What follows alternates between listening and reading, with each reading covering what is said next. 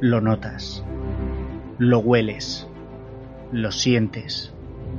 La adrenalina recorre tu cuerpo, pero estás agotado. La noche es más oscura antes del amanecer y solo hay un lugar en el que siempre te encuentras seguro. El sótano de Bruce.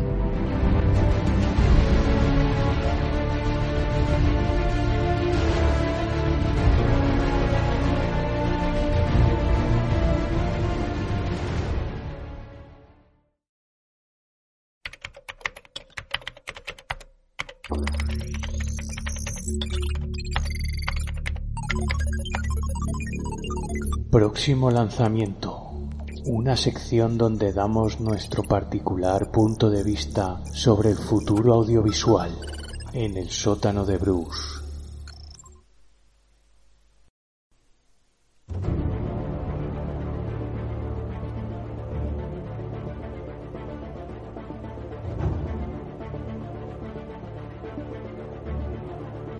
Hola sotaneras y sotaneros, de nuevo al sótano de Bruce. Hoy venimos con, con, un próximo lanzamiento de un director que está últimamente bastante en boca de mucha gente, tanto detractores como fans aférrimos. Eh, este director es Zack Snyder y la película de la que hablamos hoy es eh, Army of Death. Y para ver todos los detalles y alguna cosita más eh, sobre esta película, tengo a mis compañeros, como siempre, eh, Oscar Polar. ¿Qué tal, Oscar? Hola, ¿qué tal, Dave? Pues aquí me he venido con una segunda piel para que no me pueda morder ningún zombie. Por lo menos a ver si me, me protege. Muy bien. Y por otro lado, pues eh, el que nos va a aportar toda esta información es Diego Frickland. ¿Qué tal, Diego? Hola, chicos. Pues recién llegado de la tumba. Bueno, yo soy David Recumato y aquí tengo a mis, eh, bueno, a mi zombie, ¿no? Que es Diego Frickland. que, que, que, tú, que eres? ¿Un, ¿Un zombie o un infectado? ¿Qué te consideras? Yo, zombie, zombie. Siempre zombie. A mí solo se me destruye destruyéndome el cerebro. Prefieres el zombie tradicional, ¿no? Sí, sí, sí, sí. Y lento, además. ¿Y lento? Ostras, Sí. yo, con, yo con lo de los zombies lentos no lo tengo muy claro, ¿eh? Pero a ver, los tradicionales, lo- la- o sea, los espectadores tradicionales de películas de zombies, entre los que no me incluyo, eh, siempre defendéis la lentitud de los zombies. Pero a mí siempre me acojona más un zombie rápido que se puede plantar a un metro de ti en un segundo que en un tío que le ves venir de aquí a Lima, ¿no? Que dices, ah, yo me lo tomo con calma, que total, está ya a cinco metros, ya llegará, ¿no? Es que ahí radica la fuerza de los zombies, que es la masa. Claro, lo único que a lo mejor para conseguir esa masa eh, son un poco lentos, ¿no? Hasta que consigan infectar a la suficiente cantidad de gente. Claro, Yo- ese es el problema de, la, de las infecciones zombie, como nos las cuentan, que o las cuentas poquito a poco y siendo lentos, o claro, tienen que ser rápidos para que sea una cosa de hoy para mañana. Claro, claro. Si no son Sí. rápidos, Si lo tienes que contar en dos horas de película, más vale que sea rápida la cosa, si no mala. claro. Bueno, ¿y qué nos cuentas de este proyecto de Army of Death? Diego. Bueno, pues eh, es una nueva película de, de Zack Snyder que parece un poco el hombre orquesta, ¿no? Está en todos los pingos el tío. Bueno, ha coincidido ahora que está en dos o tres proyectos, pero ha, ha estado bastante tiempo en barbecho. Sí, bueno, para todo tenía. Pero eso acaba de, terminar el remontaje de, de la Liga de la Justicia y, y enseguida nos sale con, con este otro proyecto. Al parecer él es un enamorado, eh, dicho por él mismo, del, del género de, de zombies o subgénero de, de zombies. Ya en, en 2004 eh, tuvo su, su primer encontronazo con el cine con, con El Amanecer de los Muertos, ¿no? Con la con el remake de, de la película de Romero. Y tuvo bastante, bastante éxito. La verdad es que a mí, yo la vi en el cine y me parece un peliculón. Claro, yo soy muy de zombies. A mí me gustó bastante también, la verdad, esta peli. Sí, sí. Eh, esta peli, claro, eh, que era un remake de, de la peli de Romero y, y- y parece que puede tener alguna conexión con esta Army of Death. ¿No lo Yo- sabemos exactamente o...? Yo creo que no. Mm, Aunque al principio sí que parecía que, mm, que, que iba a, a estar en el mismo universo, por lo que se ha visto y por lo que se supone que va esta película, para mí no, no, no es viable. En aquella Amanecer de los Muertos veíamos, sobre todo al final, un mundo eh, totalmente infestado, ¿no? Ujú. eh, y en el que en el que cabían solo pequeños grupos de supervivientes como, como los protagonistas de aquella película.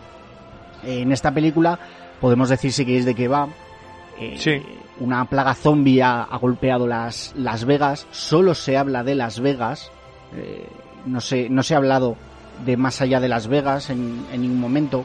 De, momen- de momento Las Vegas. Claro. También, dependiendo del éxito de esta cinta, pues a lo mejor luego tenemos un eh, Army of Dead Los Ángeles, Army of Dead Nueva Sí, York, no sé. Pero la, la, la historia es que, según lo que. Porque he leído varias versiones de lo que va la película. Hmm. Eh, la plaga de Las Vegas ha sido contenida eh, construyendo un muro. eh, se ve en el tráiler un muro de, de contenedores, ¿no? Alrededor de, la, de Las Vegas. Y, y aquí es donde difieren eh, una sinopsis de otras de las que he leído en internet. Yo es que he leído sinopsis, eh, la- las sinopsis que he leído son súper escuetas, entonces, su- eh, vamos, que es como un grupo de mercenarios, ¿no? Que quiere eh, hacer el, el robo del siglo, ¿no? Y que aprovecha esta, esta eh, cuarentena o esta pandemia zombie, pues para, para llevar a cabo el golpe, ¿no? Eso es, eso es lo que he leído yo. Esa es una de las versiones que hay por ahí. Otra de las versiones, eh, la que he leído yo de Snyder.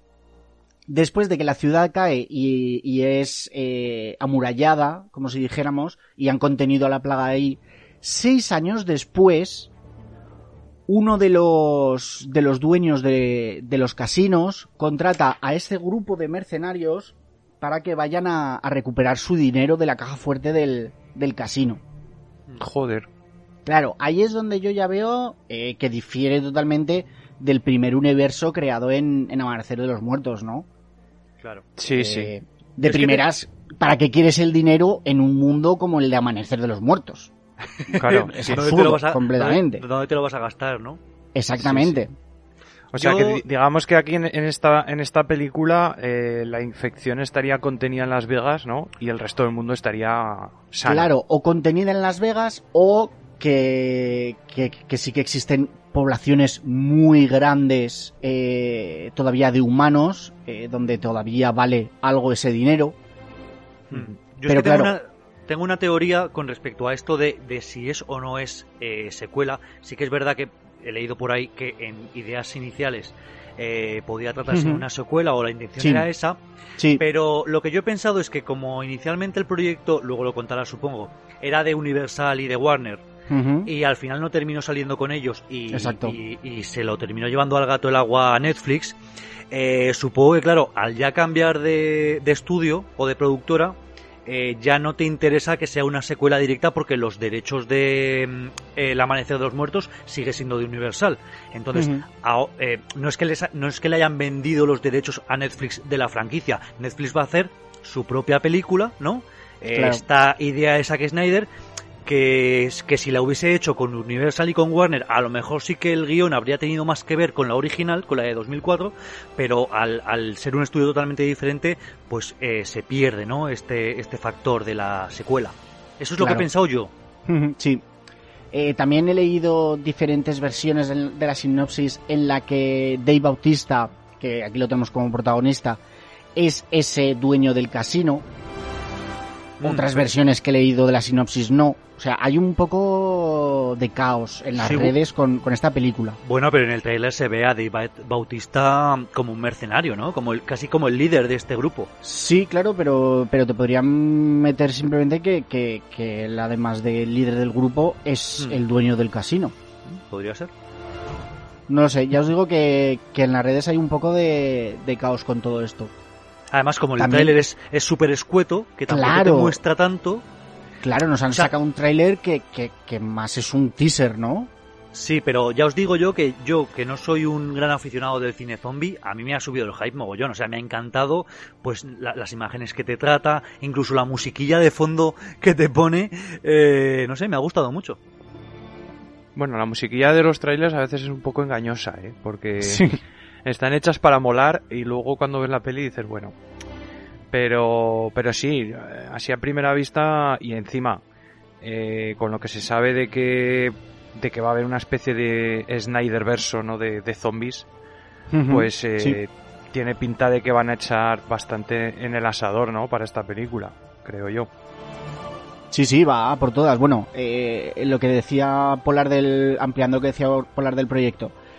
Eh, Snyder llevaba desde, desde hacía 10 años queriendo, queriendo sacar adelante un proyecto de continuación de, de su Amanecer de los Muertos, o por lo menos seguir con, con otra película de, de, zombies. Tenía un guion ya, ya hecho, pero al parecer eh, Warner eh, le negaba. Eh, bueno, le negaba, le decía, toma estas cuatro perras y montatelo como quieras. Él decía que, que no, aparte, el, por lo que he leído por ahí, el proyecto suyo estaba un poco subidito de, de tono. O sea, se iba hacia lo, hacia lo más bestia.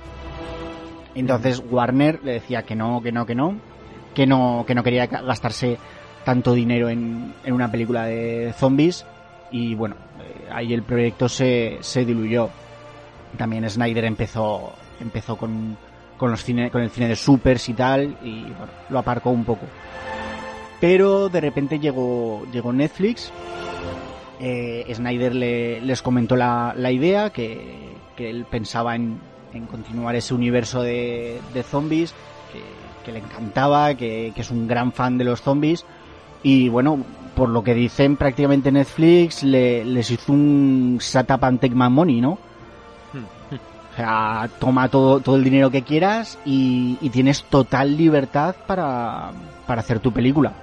Y un director que... que... le dices, a un director que le dices, tienes total libertad, se vuelve loco, ya no necesita nada más. Porque claro. Eh, siempre de lo que se quejan son de los típicos ejecutivos que se. Bueno, y más los de Warner, que ya sabemos cómo son, ¿no?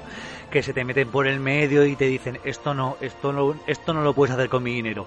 Sin embargo, Netflix, Netflix en ese sentido yo creo que sí que es más manirroto eh, con respecto a que te da el dinero y te dice, tú mismo, a mí con que me hagas una película para poderla colgar en mi plataforma, como sí. si es buena, como si es mala. Me, me, va a venir con el rótulo de eh, peli, una película de Zack Snyder, que es lo que va a vender, y ya está. En realidad me da igual cómo salga. Ta hombre, también es verdad que Netflix eh, al principio te da todo lo que quieres, pero luego en el momento que tenga que cancelarlo, cancela y se queda solo, ¿eh? Que no, ah, no sí, le tiembla la sí, mano. Con no el le tema tiembla de la la mano para nada. es, vamos, un verdugo. Claro. O sea que sí, que si le das lo que quiere, te da todo, todos los medios. Pero como no dejes de darle lo que quiere, te corta el grifo y a correr. Entonces... Claro, porque no olvidemos que esto es un negocio. Entonces, tú lo que no puedes hacer es temporada tras temporada de una, peli de una serie que es un fracaso. Entonces, hasta Claro. ahí, entre comillas, entiendo a Netflix. Pero bueno, ellos inicialmente, creativa, de forma creativa, te dan libertad. Y si, y si la visión del director luego tiene éxito entre los fans, pues oye, bienvenido sea. Y si es un fracaso, pues te dirá, oye, eh, la próxima película que te la pague otro. Mm, sí. Y bueno, tenemos a, a Zack Snyder en la dirección, en la producción, en el guion y en la historia original. O sea, Incluso, abarca- incluso ha sido el director de fotografía, he leído por ahí que eso me ha flipado mucho, digo, pero este Sí, tío sí, yo lo he visto. se ha echado cámara al hombro y ala. le he visto imágenes del rodaje eh, sujetando un foco. O sea, No, no, lo que has dicho antes, hombre orquesta. Tenemos a Deborah Snyder, como siempre, acompañándole en la producción. Qué bien le hizo esta mujer cuando se casó con ella. Sí, porque fue, fue casarse con ella y empezar los éxitos. Sí, sí. Y tenemos a Sai Hatten y a, y a Joey Harold en, en el guion. Que son los guionistas de John Wick 3 por una parte y el otro. Y, y Joey Haro, que va a ser el guionista de Obi-Wan Kenobi. Ujú. Ah, mira, eso no. Que hablamos, de, hablamos de él en el monográfico de Lucasfilm. Ujú. Joder, pues todo gente importante. ¿eh? Mm. Y bueno, en el, en el cast tenemos como, como estandarte principal, ¿no? Es que en las fotos destaca, aunque no quiera, a Dave Bautista. Eh, Dave Bautista conocidísimo por, por los Guardianes de la Galaxia, ¿no? Dra- Drax. Exacto. Sí, es, un, Eh, es un actor que, bueno, que se, se está empezando a, bueno, empezando a hacerse ya bastante famoso en el mundo del cine y que, y que es uno de los que siguió un poco el mismo camino que The Rock, ¿no? En cierto modo. Era, era luchador de, lucha sí. libre y, y se metió en este mundillo del cine. Ya hay otros casos que lo intentaron y no, o no tienen el, el talante o el carisma o lo que sea y no lo han conseguido pero Dave Bautista parece que sí que está que está metiendo ya la cabeza en, en Hollywood, ¿no? ¿no? Incluso, incluso se está permitiendo eh, rechazar papeles Sí. porque he leído hoy mismo que James Gunn le ofreció un papel en su en su nueva versión de Del Escuadrón Suicida. del Escuadrón Suicida y lo rechazó, dijo que no quería encasillarse, ¿no? En ese tipo de papeles. No, es que al parecer yo lo que he leído es que eh, rechazó a Gunn para el Escuadrón Suicida para poder participar en esta Army of Death. Ujú. Porque al parecer eh, el propio Bautista también es un fanático de los zombies. Al parecer ha intentado varias veces aparecer en The Walking Dead como zombie. Eh, al parecer él ha dicho que, que, que actuaba como zombie incluso gratis. Lo que pasa es que le decían que es que, que era demasiado grande y que iba a dar el cante. No, ahí en medio. Es un jefe final, ¿no? Sí, sí.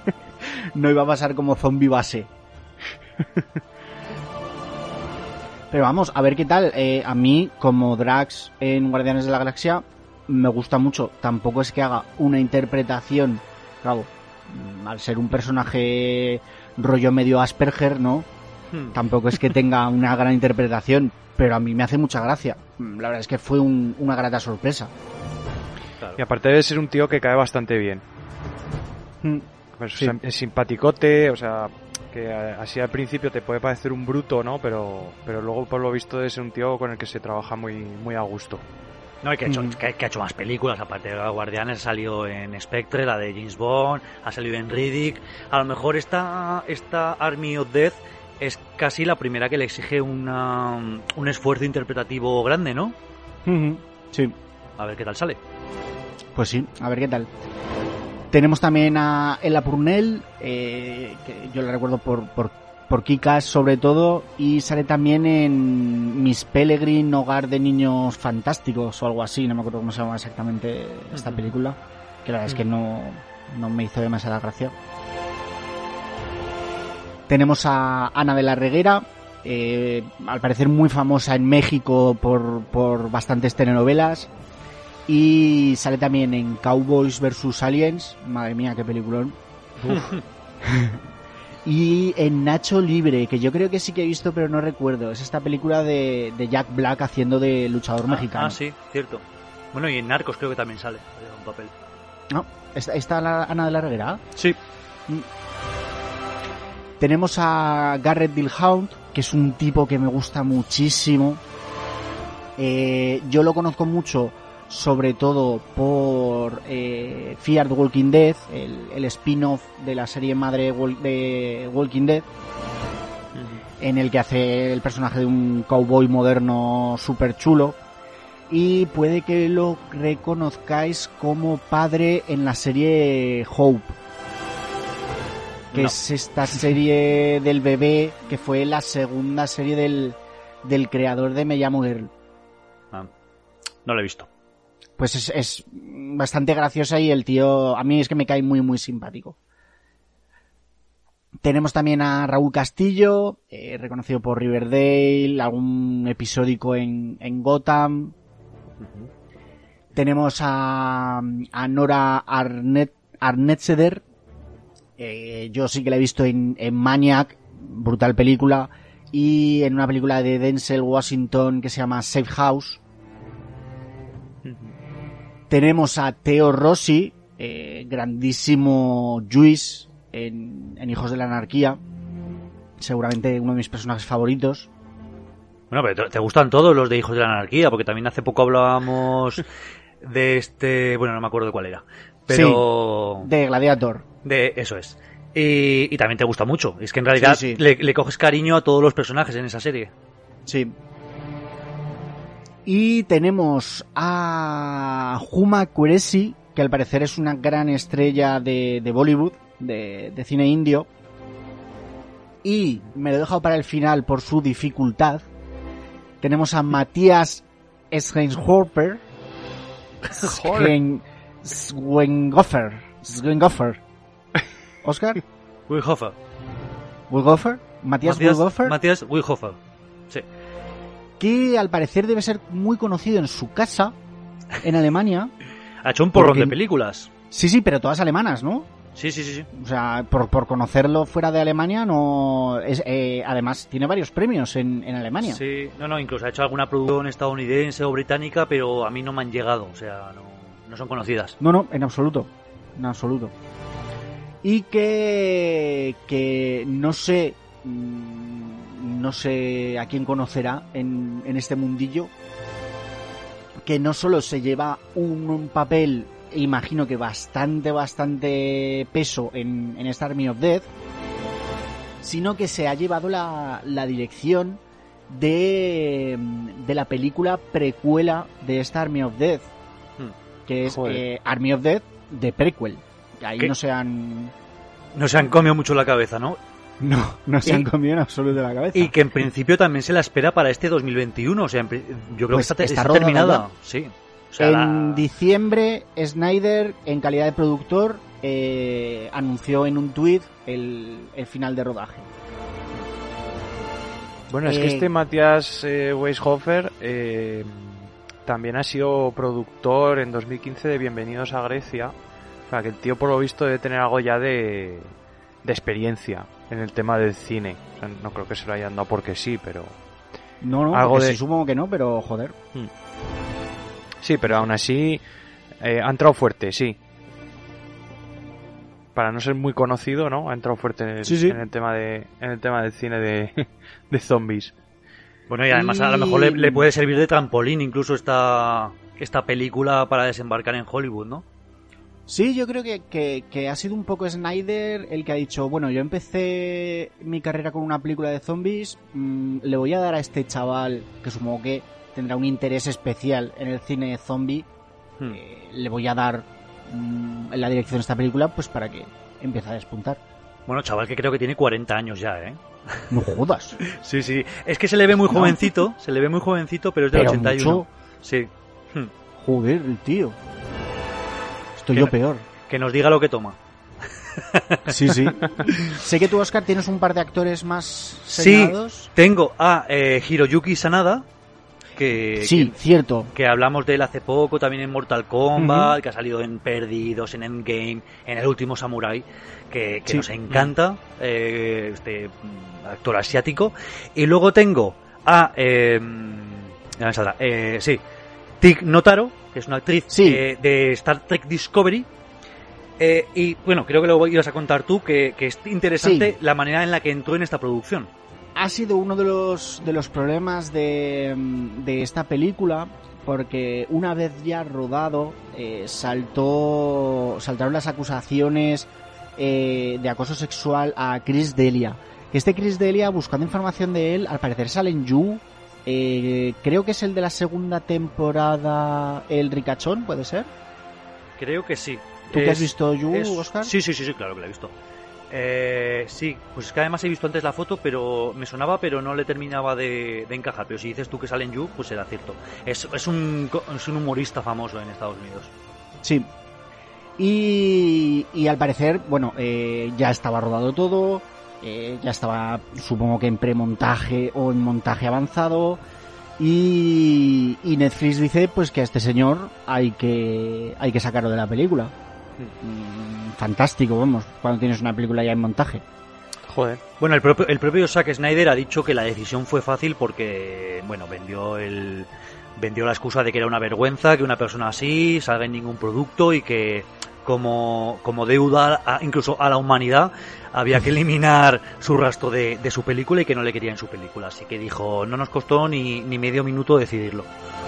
Hombre, claro, lo que pasa es que si ya la, si ya tienes eh, rodadas las escenas y todo y luego tienes que hacer que tenga todo coherencia y este actor por algún motivo está metido en una escena Clave. importante, Sí, ¿no? bueno, en una escena relevante de la película. O en todas, al parecer. Eh, por lo que tengo entendido es el piloto del helicóptero. El personaje. Joder. Por Eh, eso, por eso se cae el helicóptero al final en el trailer. Porque desaparece Eso- como, en, eso como en- como en Infinity War, desaparece, claro. ¿Qué es lo que pasa? Todo esto se junta con el, con el COVID. Eh, no pueden mm, volver a, a coger a los actores y al equipo para volver a regrabar. ¿Qué hacen? Con un equipo muy pequeñito y un croma verde, graban solo eh, a, a la nueva actriz, que es Tig Notaro, la que va a, a, a sustituir a este Chris Delia, y lo meten todo por croma. ¿Se notará? ¿No se notará? Lo veremos. Lo veremos. Hostia, es un... Esta película creo que ya estaba preparada para estrenar, o por lo menos previsto estrenarla en 2020, finales de 2020, y supongo que este ha sido el mayor motivo para, para retrasarla. Seguro que se han juntado varias cosas. Hombre, hoy en día este tipo de este tipo de cambios es fácil de hacer, ¿no? En postproducción, pues coges Sí. lo que dices, pues coges croma, metes al, al personaje, que incluso si el nombre es mm, peculiar, lo puedes usar incluso para hombre como para mujer o como para lo que sea, y ya está, y, y ruedas esas, esas escenas y punto. Pero, pero bueno, veremos a ver cómo queda también. Yo creo, a ver, yo confío en que las técnicas ahora, hoy en día, ya hacen que, que se note muy poco esto, ¿no? Aparte que vemos que es una película que va a tener bastante CGI, ¿no? Por las masas de zombies y todo esto. Pues no lo sé, eh, vi una entrevista de, mm, de Snyder diciendo que el 90% de, de efectos son prácticos. Joder. Mm. Sí que está claro la escena en la que sale la masa ingente de, de, de zombies. Inevitablemente es, es CGI, aunque ya hizo planos parecidos en, en, en, en Amanecer de los Muertos. Sí, a mí me ha, me ha recordado eh, la escena en la que suben al... eh, me refiero a la del amanecer de los muertos, cuando suben eh, al, te- al tejado del edificio y ven toda la campa llena de zombies, pues me ha recordado mucho la del, la del tráiler, la del, la del tráiler del El Ejército de los Muertos. Exacto. Pero vamos, eh, habrá, habrá bastante CGI, está claro. Eh, se ha rodado, se empezó a rodar en el 15 de julio del 19 en, en Los Ángeles en- y en Albuquerque, México, Nuevo México, perdón. Y por lo que he leído, eh, como no podían rodar en el propio, en, un- en un casino de Las Vegas, ¿qué hicieron? Se fueron a Las Vegas B o Las Vegas de Hacendado, eh, ese gran Atlantic City. Atlantic City. Al parecer alquilaron un, un antiguo casino ya, ya cerrado y, y lo remodelaron completamente por dentro, le metieron máquinas, lo dejaron como si fuera un, un casino recién, recién puesto para rodar los interiores del, del casino que, que, que vemos en, la, en el tráiler, ¿no? Y bueno, si queréis, ven- eh, hablamos de, de la música. Que, que yo cuando, cuando. Ya sabéis que yo no soy mucho de, de bandas sonoras ni de, ni de música. Y cuando vi que el, que el que lo hacía era Yankee XL, eh, me imaginaba un trapero.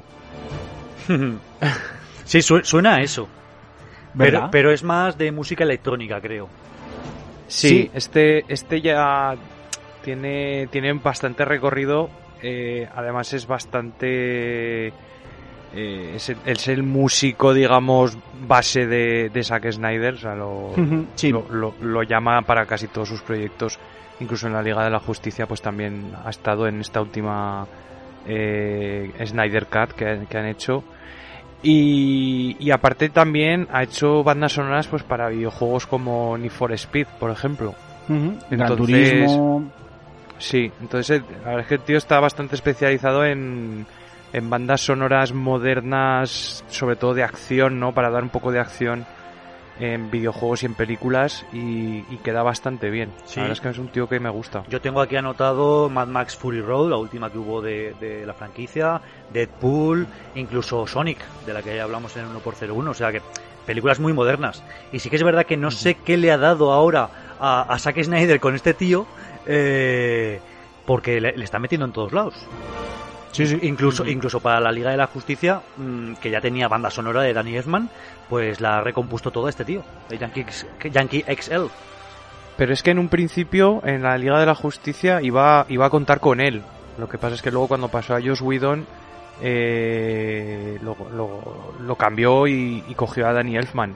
Pero en un principio iba a ser este, este Yankee Excel. Entonces, eh, bien, a mí me parece bastante correcto. Es, es un tío que mete mucho guitarreo, mucha guitarra eléctrica, eh, sonidos muy... eh, que rasgan, ¿no? Y, y que dan mucha acción. Entonces a mí la verdad es que me gusta bastante. Sí, la verdad es que yo creo que le puede quedar bien a esta película un poquito más de, de caña electrónica, ¿no? Que, que algo más de, mm, de orquesta. Sí, Aparte que, que esta película tiene pinta de que va a tener bastante acción, ¿no? O por lo menos eso nos Joder. enseña el tráiler. Eso es, eso es lo que a mí me, me tira un poco para atrás de esta película. Os lo voy a decir ya. que tenga mucha No acción. es- Sí.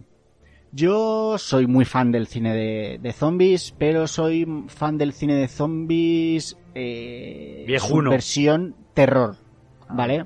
Hmm. Eh, y, y a mí ese terror me lo causa un grupo pequeño de, de supervivientes enfrentándose eh, a la reclusión y a los zombies. Yo este rollo de tiroteos, eh, mercenarios que prácticamente son Terminators, eh, ¿sabes? Balas que no se acaban. Exacto. Eh, bueno, mercenarios que se pueden que se pueden ocupar de, de una marabunta de mil zombies. No, Sí. no me lo creo. Yo creo que No lo esto, creo. esto, esto lo empezó un poco Resident Evil, ¿no? En cierto modo. Sí. Es- Mm. Son los que empezaron a hacer el cine de zombies como cine de acción Claro. totalmente de- exacerbado, ¿no? Mm, sí. A ver, yo creo que, lo- Entonces, yo yo, creo no que los soy de ese yo creo que los tiempos de- han evolucionado, ¿no? Entonces, pues claro, no se van a hacer ahora las mismas películas del, del mismo estilo que se hacían hace 40 años. O sea, No. eh, Zack Snyder no te va a hacer la misma película que George Romero, ¿no? Y, No, pero, y- y la pero gente, ten- sí, sí. sí, sí. No, y la gente, tenemos la gente que va al cine hoy en día, pues a lo mejor eh, un zombie lento y un poco lo que explicas tú, pues a lo mejor le parece más aburrido y necesita un poco más de vidilla. No, pero tenemos muy buenas películas actuales del, del tipo que, que digo yo. Que no lo sé, habrá que verla. La veré, por supuesto, voy a ser el primero para verla. O sea, y estoy encantadísimo de que, de que salga esta, esta película y mi confianza total en, en Snyder. Pero bueno, mm, sé que no es mi tipo de zombies, mi tipo de peli de zombies, pero la disfrutaré aún así. Lo que espero que no sea, que espero sobre todo que, que tire por la vertiente un poco seria. Eh, espero que no tire por eh, la mezcla de humor rollo Zombieland, que sí que no me termina de gustar. A ver, yo creo que no va a llegar a un Zombieland, pero creo que va a tener toques de humor. Por Sí, lo que intuyo con el tráiler también. claro. Bueno, eh, terminamos si queréis hablar del proyecto y hablamos un poco del, del tráiler. Hemos Adelante. dicho ya, viene esta Army of Death, viene Army of Death de, de prequel, con este mm, Matías, con Matías, con Matías. Y también tendremos una, una serie de, de anime. Una serie de anime que, que al parecer relatará eh, los orígenes de- del personaje de Dave Bautista y los orígenes de la, de la invasión zombie. Que al parecer podría venir de, del área 51. Sí, que está En- también en el, en el desierto de Arizona, está muy cerquita, ¿no? Entonces, a lo mejor por ahí tiran como un posible origen de que esté en Las Vegas Por el, eso, el todo hablo inicio de- de la infección. De rumores que ya, como ya hemos visto en esta película, los rumores son dispares. Sí, pero yo creo que va a estar bastante bien dotada esta serie porque he leído que, que los protagonistas de, de esta Army of Death van a poner las voces a la serie de anime. Entonces, Sí, que, sí, sí, sí. que vas a tener a los auténticos. Entonces, Claro, claro, es que es, es todo, todo proyecto Netflix. Ujú.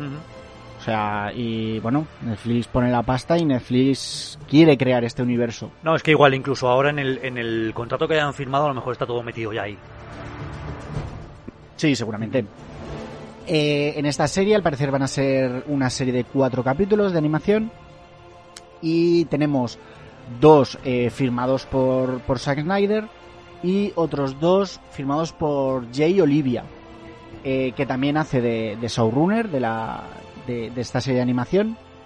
Y bueno, yo no sé si he visto nada, pero eh, este Jay, Olivia eh, tiene en su haber las películas de animación de, de Batman, de El, el regreso del Caballero Oscuro, eh, varias de Batman, eh, al parecer varias de la Liga de la Justicia, o sea que, bueno, Sí, Justice que League está Dark, bregado. que, que precisamente hoy me la he acabado, eh, pues parece que es, que es suya. Por eso que el tío está bregado en esto de la, de la animación y, y de los supers. Al final, Dios los cría y ellos se juntan. Sí. Todo, todo, todo viene de la mano. Por eso. Eh, decir que no me he acordado de, de decirlo que en la película, en, en la, pre- en la precuela dirigida por, por Matías, eh, tenemos, así como cara más conocida, aparte del propio Matías, eh, personaje alemán, que por eso se dice que puede, que puede estar basada en Europa, la precuela, tenemos a, a Nathaniel Manuel. Eh, Misan- Misandrei de Sí, Juego de Tronos. Miss Andrei. Y bueno, si queréis hablamos un poquito del, del tráiler. Claro. Vemos, un, vemos ya una, una Las Vegas totalmente destruida. Eh, de ahí eso hace más fuerte, creo yo, la teoría de, de los seis años, ¿no? Que han pasado. Claro. Eh, vemos, puede que sea a nuestros mercenarios a caballo. Y esto mezclado con, con el inicio de la, de la infección, ¿no? Eh, imágenes de, de, de gente jugando en las, en las tragaperras de, de Las Vegas, eh, mezclado con ya zombies. Eh, Eso es lo que decía yo, esos zombies disfrazados de Elvis y de tal. Bueno, a mí me ha encantado, ¿eh? El, zombie, el Elvis zombie me ha encantado. Pues a mí es que no me termina de. de No gustar. te hace gracia que se, que se rían de los zombies, ¿no? Eso no te mola. Eh, o de Elvis. No. O de Elvis O también. de Elvis. No lo sé, pero cre- crea como un ambiente que no me termina de... No va a ser mi preferida. Me va a gustar, la voy a disfrutar, pero seguramente no va a ser mi preferida. No, no adelantes acontecimientos, quién No, no, sabe, no, por supuesto, por mejor- supuesto. Además, Sí, sí, es por que, supuesto. a ver, eh, tú como buen fan del, del mundo del cine de los zombies, te interesa que esta película tenga muchísimo éxito y que lo vea Por mucha supuesto. gente para que la cosa continúe. O sea, como ya Sí, hemos sí. visto con otros géneros, eh, pues eh, empieza por una y si tiene éxito, luego le van a salir 5.000 películas después. Entonces, pues oye, eh, estamos ante la oportunidad de un nuevo revival del cine zombie. Sí, sí. Bueno, el cine Bueno, zombie no ha muerto. Ya tuvo su revival, Ya, no ha muerto, no, exacto. Sí, sí, yo estos, estos años han seguido saliendo, pero a lo mejor en, en primer nivel, en primera división que decimos de Hollywood, a lo mejor no ha Mm. habido tanto, tanto, tanto, excepto a lo mejor Zombieland, que es así que llegó bastante alto. Eh, ya, ya sé que se hacen películas de zombies casi a diario, pero bueno, eh, aparte de en festivales como en Sitges y cosas así, pues es más complicado de, de acceder. Yo creo que mm, el género zombie eh, está muy masificado. Es, o sea, es complicado ahora sacar algo que destaque mucho. Y, y por eso, uf, hasta que no vea yo la película, mm, no quiero aventurar nada. Pero es muy difícil hacerse un hueco en el cine de zombies ahora mismo. Porque, porque hay tantas y, y, y tan, y se han abarcado tantos temas diferentes, tantos tipos de infección diferentes eh, tantos países distintos, unos son en un sitio, otros en otro, eh, personajes totalmente dispares, eh, o sea, que quiero decir, que hacer ahora una película que, que destaque en un género tan inmenso, porque es inmensísimo el, el género zombie, eh, es complicado. O sea, yo, yo tengo fe en Zack Snyder, pero ostras, se lo va a tener, se lo ha tenido que currar mucho para que tenga un producto que acabe funcionando y que acabe gustando a Netflix, con, con cifras. Bueno, yo creo Pero que bueno, por la fama que trae Snyder, sobre todo después de- del estreno del, del Snyder Cut, Mm. no sé, yo es que creo que le hubieran dado dinero para hacer Cualquier no cosa. sé. David el Nomo. cosa. El, el, Sí, el, live- el live- el action de David el Nomo. Sí, sí. O sea, cualquier cosa, Snyder ahora le dan, le dan pasta. Sí, sí. No, la verdad es que ahora Snyder pues está, claro, es, es un, es un valor en auge, ¿no? Claro. Mm. Mm. Tenemos imágenes espectaculares también en, en este tráiler, ese, ese helicóptero cortando el, el amanecer o el anochecer, ¿no? Eh, además, por estilo de Apocalypse Now. Hmm. Eh, ese bombardeo de, de, de los cazas a una calle infestada de, de zombies. Eh, ese rosco que, que yo creo que le gusta mucho a Snyder, ese, ese tipo de plano, ¿no? De los mercenarios haciendo un, un círculo y la cámara con un travelín dando vueltas alrededor mientras, mientras disparan. Cosa que no me creo mucho, bueno. Sobre todo lo que no me creo es a, a este Matías, eh, gran amigo nuestro Matías, con el bate de pinchos. Sí, al más puro Yo- estilo Negan, ¿no? Claro, o sea, yo lo siento mucho, pero con un bate de pinchos, con, con estos zombies rápidos, mm, ya te digo yo los que vas a matar, que son me- medio.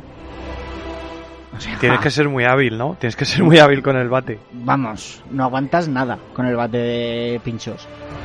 Y que yo creo que a este tío le, le van a dar bastante, bastante protagonismo.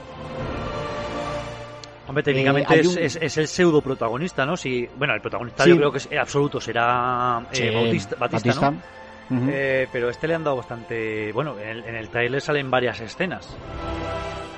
Sí. Eh, tenemos ahí yo creo que un huevo de Pascua en, en esa escena en la que está la marabunta de zombies con, con lo que parece un autobús ardiendo en medio. ¿No? Que es yo creo una, una clara referencia al, al final de Amanecer de los Muertos eh, con la escena de los autobuses. Podría ser. Y un- eh, estas cosas que tienen los, los fans, ¿no? Que si, si veis la imagen en la que ellos abren la, la caja de seguridad, con la cual ya nos han pe- pegado un pedazo de spoiler de que llegan a la caja de seguridad, es verdad.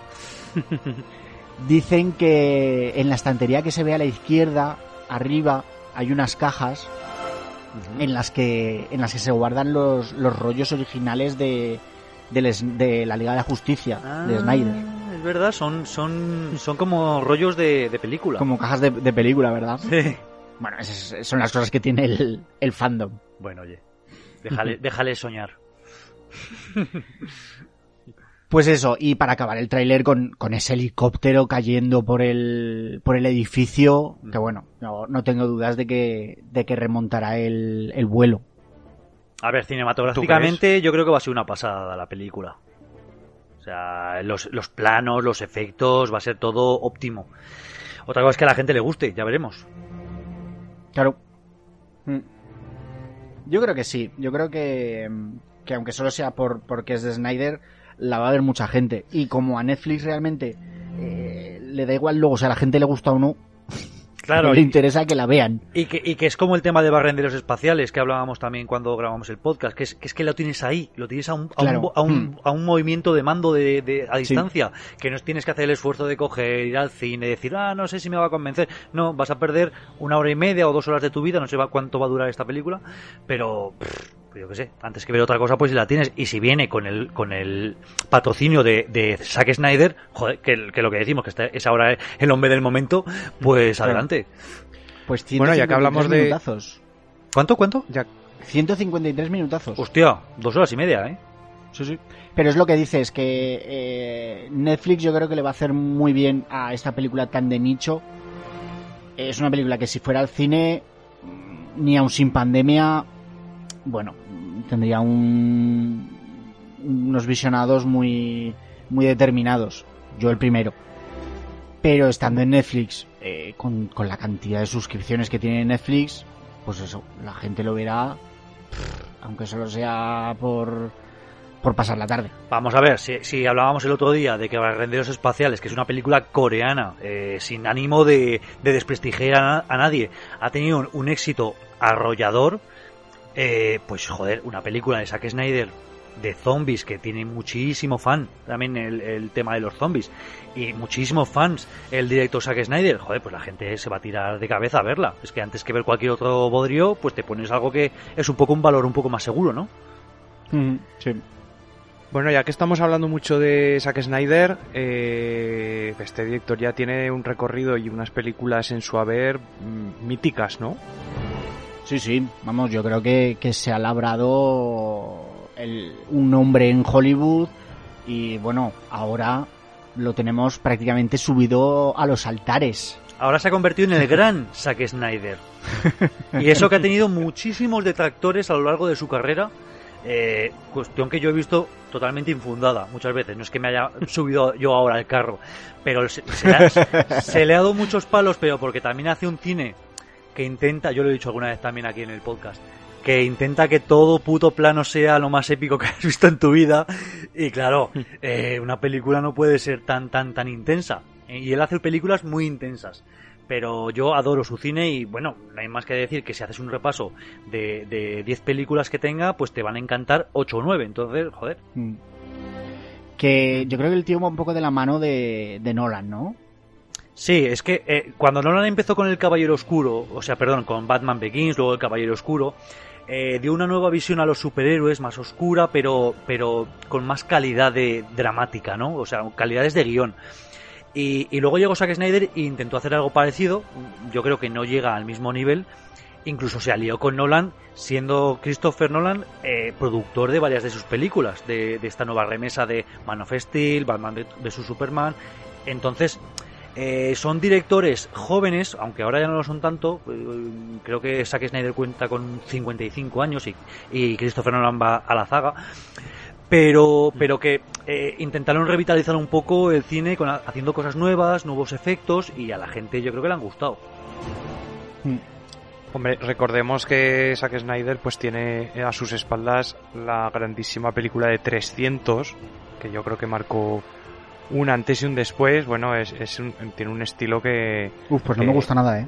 Vaya. Pues tiene un sí, pero aun con todo puede reconocerás que tiene un estilo que se ha sí, replicado en muchísimas sí, películas. Sí, sí, sí, sin duda, sin duda. A ver, eh, no hablo de, de, la repercusión que tiene, mm. hablo que personalmente a mí no me gusta, pero ya sabéis que a mí estas cosas tan épicas y tan y el rollo del honor y eso no me van. Entonces, claro. Bueno, si queréis hacemos un repaso de sus peliculones, ¿no? De sus grandes éxitos. Dale. Uh -huh. eh, empieza en el cine con en 2004 con en el cine de verdad. Antes tiene un mediometraje eh, sobre Michael Jordan, un documental. Hostia. Sí. En, sí. en, el 90, o sea, supongo que, que en la escuela. en 2004 con, con Amanecer de los Muertos, para mí es un peliculón. Eh, es uno de los de las películas que, que volvió a explotar el, el, cine de zombie en los en los 2000 que yo, yo leí que, no. que, era un gran fan de, de Josh Romero y que le encanta la película mm, sí. original del 68 puede ser sí y, y, por eso se decidió hacer este remake mm. no a la contra porque Romero es bastante crítico con esta película pero bueno luego hablaremos de eso ostras pues yo he leído que que para lo que en palabras de Romero he leído por unas declaraciones que para lo que podía haber sido Claro. No, está del todo mal. Sí. Y que, los, sí. y, que, y que los 20 primeros minutos o así son buenísimos, bueno, pero, es que, es, pero que luego la película decae. El, el principio es espectacular. Hmm.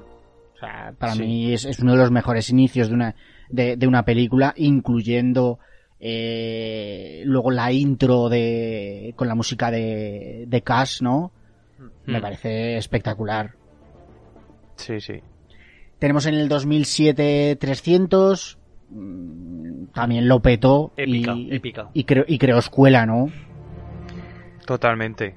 Mm, bueno, y luego le siguieron también la secuela y tal, pero, pero durante este tiempo eh, mucha gente se, se unió al carro de 300 básicamente la serie de Spartacus, Sangre y Arena es es eh, em, em, ¿cómo se dice? Visualmente Deudora.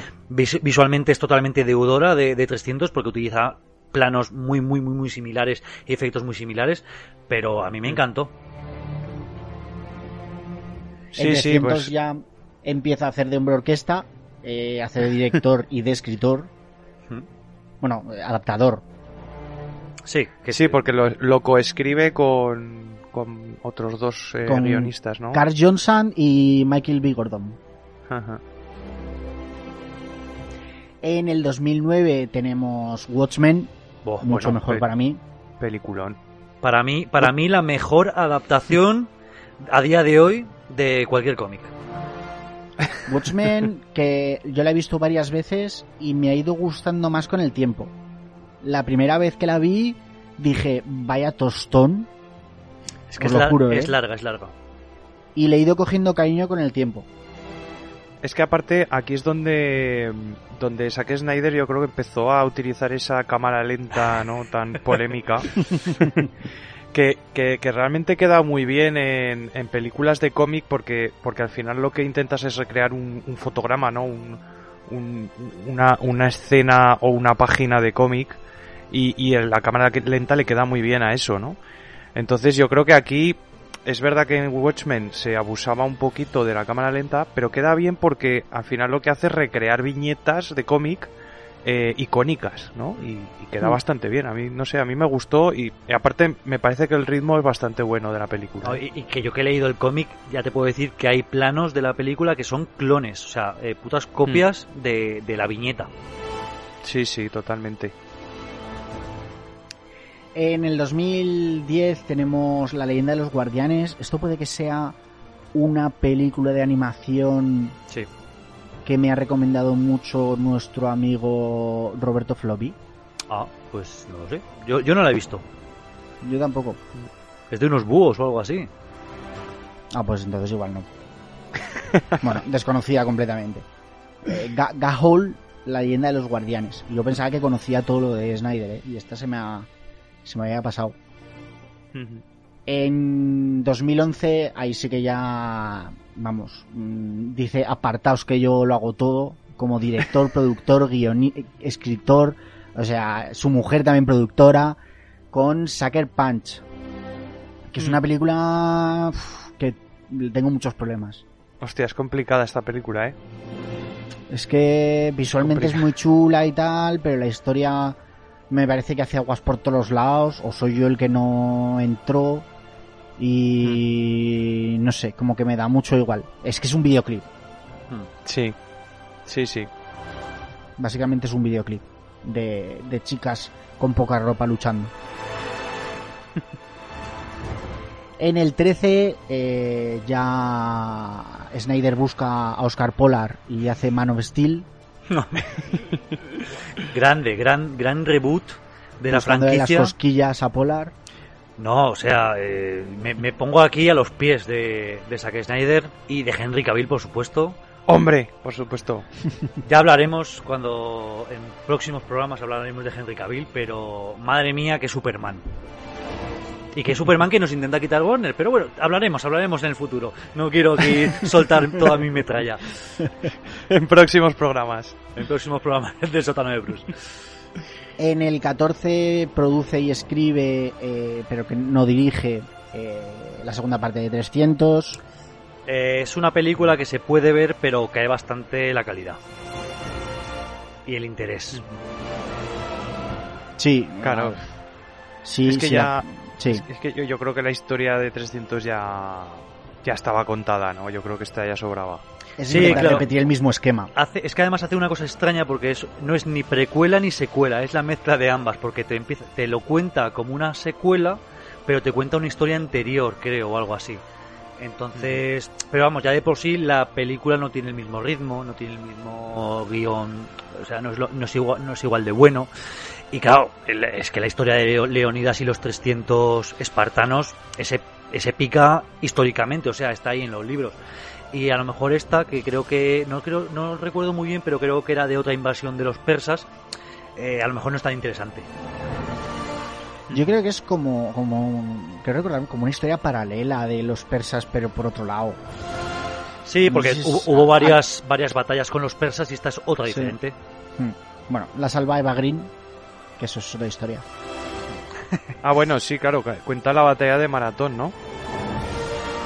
La batalla de maratón que, mm, que bueno, fue anterior y que por lo visto fue también un- hito en la historia. Hmm. En el 16 tenemos Batman contra Superman. Uf, qué decíos de Batman contra Superman. Pues yo, ya, ya que, ya que no, no te salen las palabras, eh, Diego, me, meteré, me meteré yo para decir que fue una película que me disgustó mucho, o me disgustó bastante, que tiene un gran agujero de guion llamado Marta. Que es su parte preferida, según he leído. Uf, la parte preferida de Snyder. pues bueno, a Dice ver. que, que toda la película circula en torno a eso. Sí, bueno, yo creo que la construye a- alrededor de ese hito, del hito de que, de que se llamen igual las madres de los dos eh, superhéroes protagonistas. Pero también he de decir que recientemente la he revisionado en su formato Ultimate Cut, que tiene como es la versión extendida de, de media hora más, y al igual que con la Liga de la Justicia, gana enteros la película. No lo sé. Yo solo sé que mm, también pensaba eso de la Liga de la Justicia, pensaba que no sé, que era imposible remontar algo así. Y bueno, me como mis palabras. Eh, Pero en, en Batman vs Superman eh, es que tengo un problema de que todos actúan como imbéciles, hmm. o sea, hacen cosas completamente absurdas. Entonces, no sé yo cuánto de remontaje tiene eso. Pero a lo mejor te puedo decir que con las escenas extendidas eh, está un poco más justificado el comportamiento de los, de los personajes. El agujero de Marta va a seguir estando, eso no hay quien lo cambie. pero, pero si no has visto el Ultimate Cut, yo te recomiendo que lo veas. A ti, y a ser, todos puede los, a ti y a todos los espectadores del sótano de Bruce. Exacto. Yo la verdad es que lo he visto también la versión extendida de, de Batman contra Superman. Y sí es verdad que, que mejora algo, pero lo que decís es que el tema de Marta... es tan ridículo. Joder, joder, sí, es que, es que cuando llega ese momento dices, mira, ya está, ya está, ya verás, ya. Y te quedas como... Te quedas como, joder, macho. Sí, Pero, no, eh, es que no mejora. el- para mí el tema de Marta, el tema de Lois Lane tirando la lanza y luego intentando recuperarla. El tema de, de- los trabajadores de, de las empresas Wayne esperando a que Bruce les llame para desalojar antes de que se caiga el edificio de enfrente. Es que... No puedo, no puedo. Es que, a ver, esta película, claro, eh, quieres enfrentar a dos personajes que tienen sus sus, sus motivos para ser mm, superhéroes y que no sabes cómo hacer que se enfrenten. Porque claro, estás por un lado tienes a Superman, que es eh, un tío eh, totalmente blanco, ¿vale? Blanco, o sea, no mata, no, no tiene rencor contra nadie. Entonces, claro, a este tío no lo puedes volver contra nadie. Pero es que Batman, por otro lado, también es un tío que, que, que, que no mata. O sea, aquí en, en las películas de Snyder sí que han intentado que sea más oscuro, ¿no? Y que tenga un, pues un poco que su pasado le haya hecho eh, hacerse más violento, que, hay- que le haya hecho perder un poco la esperanza y, y vemos que es más agresivo. Hmm. Pero también es un tío que intenta no matar a la gente. Entonces, claro, ¿cómo haces que estos dos se enfrenten? Claro, pues yo, te, yo te digo que Batman para mí es el villano de esta película. O sea, yo llego, Sí. a, yo llego a odiar a Batman. O sea, yo como Pero espectador... porque, porque actúa sin, sin ton ni son. Claro, pero es que yo, yo, yo le hablo a la tele viendo esta película y le digo que le, que le dejes en paz, que dejes en paz a Superman, que por qué estás haciendo esto y el otro se obstina en, en ir contra él y en querer hacerle daño y en querer matarle. Y es en plan, oye, por favor, déjale en paz que, que, que, que no te mata porque no quiere. O sea, que es que Superman podría coger y hacer añicos a cualquiera. Sí, Y si termina como termina es por su bondad y, y por, su y por su sacrificio para con la Tierra y la humanidad. Claro, es que al final eh, la excusa que tiene Batman para matar a- para intentar matar a Superman es que Superman no se puede controlar si en un futuro si en un futuro se fuese de madre. Claro, es que no, Pero, es que no, ostras. es que no ha llegado ese futuro. Ca- Claro, es que no, te- no se basa en, en casi nada. Vale, tenemos la visión de la visión que tiene de, del futuro ese posapocalíptico, ¿no? Y que te puede dar un poco pistas de, de por qué está tan enajenado Batman y por qué quiere matar a Superman. Pues porque tiene metido en la cabeza que el futuro va a ser así y entonces lo quiere cambiar. Pero tampoco se hace mucho hincapié en ello en la película. O sea, tampoco. No, no me parece que esté bien explicado el razonamiento de por qué Batman quiere matar a Superman. Pues eso es lo que digo, que los personajes actúan todos sin ton ni son y, y- y haciendo imbecilidades. Exacto. O sea, pero del primero hasta el último. O sea, porque Lois Lane también es de traca. Es de traca esa señora. Bueno, que creo que en otros capítulos vamos a hablar más de, de esto. Sí. No vamos a, a gastar todos los petardos. En la misma do- 2016 produce también El Escuadrón Suicida. Tampoco con, con demasiado éxito para mí, la verdad. Uf. Sí. En el 17 produce Wonder Woman. eh, Bueno, produce y escribe. Escribe también, sí. Sí, exacto. exacto. Y, y escribe el guion de, de la Liga de la Justicia. Eh, bueno, escribe el guion y dirige media peli, ¿no? Bueno, para mí, para mí la dirige entera. Sí, bueno. Eh, Eh, pero dirige el 90% y, y luego llega alguien y, y se mea Y se la carga. En, lo que, en lo que ha Sí, dirigido. aunque ya hemos dicho que vamos a hablar más de más profundamente de la Liga de la Justicia en próximos programas, para que el que esté escuchando este programa tenga un poco las nociones de lo que ocurrió. Eh, Zack Snyder dirigió la película, luego eh, su hija eh, se suicidó y, y él no pudo no pudo dar abasto, eh, no pudo luchar contra los ejecutivos de la Warner que estaban ahí tocándole los cojones todos los días y terminar la película y a la vez atender a su familia que estaba devastada, ¿no? Entonces él echó Hombre. de, un- de un paso atrás y se salió. Y recordamos que Deborah Snyder eh, la estaba produciendo. Claro. Eh, Mm. Era inviable que, Mm. que, que la- que esa película siguiera, ¿no? Sin ellos dos. Claro. No, no, claro. Claro, claro.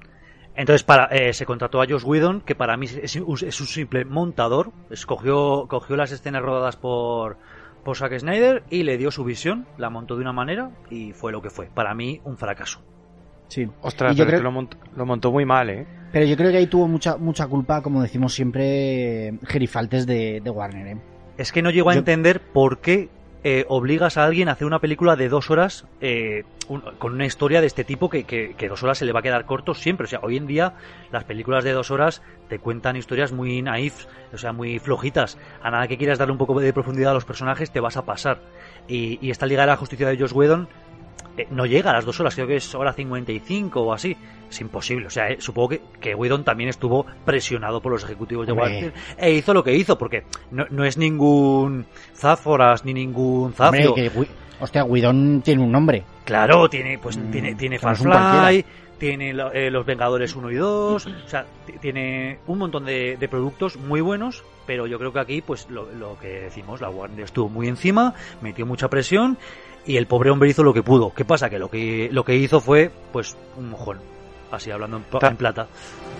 También hay que tener en cuenta que, que Zack Snyder había, había cogido las riendas un poco de este universo DC desde 2013.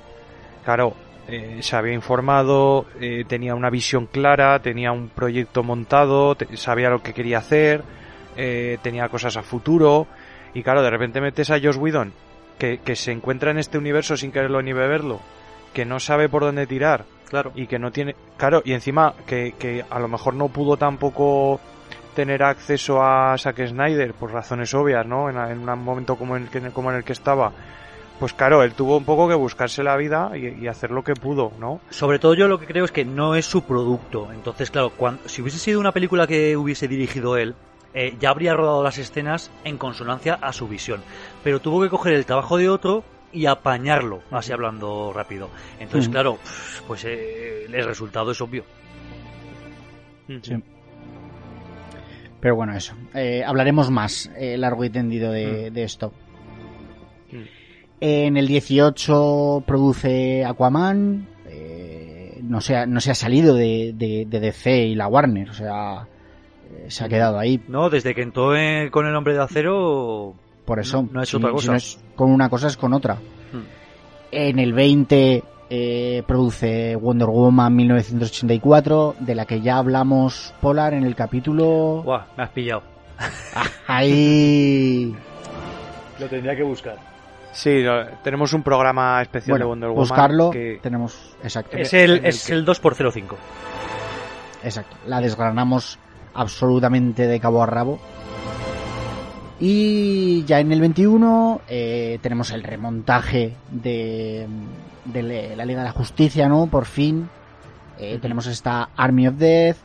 Y tenemos la producción otra vez de, de la nueva liga, de la nueva, del nuevo Escuadrón Suicida, que, que supongo que es la de la de James Gunn, claro. Eso es.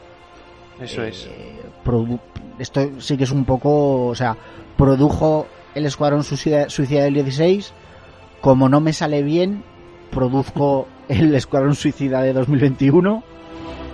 Si no me sale bien, mm, produciré el Escuadrón Suicida de 2025. Bueno, a ver, eh, no, no demos más poder a los productores de lo que lo tienen. O sea, ahí en, en las películas de cine la- el mando lo tiene el director en principio. Ta- también, bueno. también dependiendo del acuerdo que tenga con el estudio, ¿no? Pero la visión que vemos en, los- en los cines al final de la película se supone que es el trabajo del director. Los productores eh, o los productores ejecutivos dan su opinión, ayudan e intentan que la película sea lo mejor posible, pero hay que, a quien hay que responsabilizar es al director, creo yo. Sí, sí. Pero Bueno, me, resulta, cualquier- me resulta curioso que... mm, Porque además, siendo un reboot, ¿sabes? Si fuera una segunda parte o algo, pero no, no, es un... La anterior no ha existido, eh, pruebo ahora con esta versión. Es que, bueno, se está viendo yo creo un cambio de tendencia en, en Warner, ¿no? Yo creo que se está intentando se está intentando eh, mejorar o, o a- o arreglar un poco la franquicia para que siga dando leche, ¿no? Esta vaca. Entonces, claro, como salió tan mal el Escuadrón Suicida, yo creo que están intentando enmendarlo de alguna manera o por lo menos incluirlo a lo mejor en su en su idea que tienen del multiverso. Ya no lo sé si aquí darán alguna clave. Sí que sabemos que en la, en la próxima que va a producir Zack Snyder, que es The Flash en Ujú, 2022, ahí sí que ya vamos a tener vamos a tener ya muchas referencias al multiverso. Entonces, bueno, yo creo que mm, van bien encaminados, o sea, están, están, están eh, un poco rectificando el camino, ¿no? Eh, que tomaron en un principio.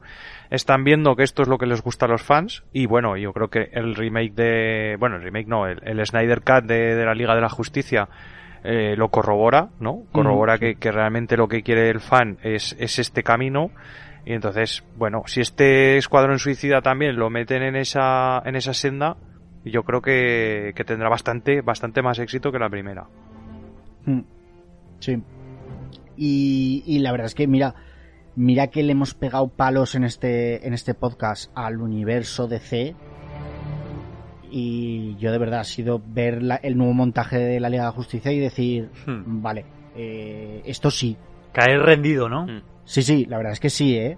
O sea, y le hemos pegado palos al universo DC. Joder, pero merecidos también. Le, le- pegamos Sí, palos sí, sí, porque queremos eh, su éxito. Y al no obtenerlo nos sentimos defraudados como fans. Entonces, claro, tenemos que, que demostrar todas, es, todas esas desacuerdos que, que estamos con ello, con este universo. Si llega luego Snyder y hace la película de su vida, a lo mejor, por decirlo así, aunque yo seguiré diciendo siempre que es Watchmen, eh, pues eh, lo reconoceremos y le daremos palmas, claro. Sí, sí.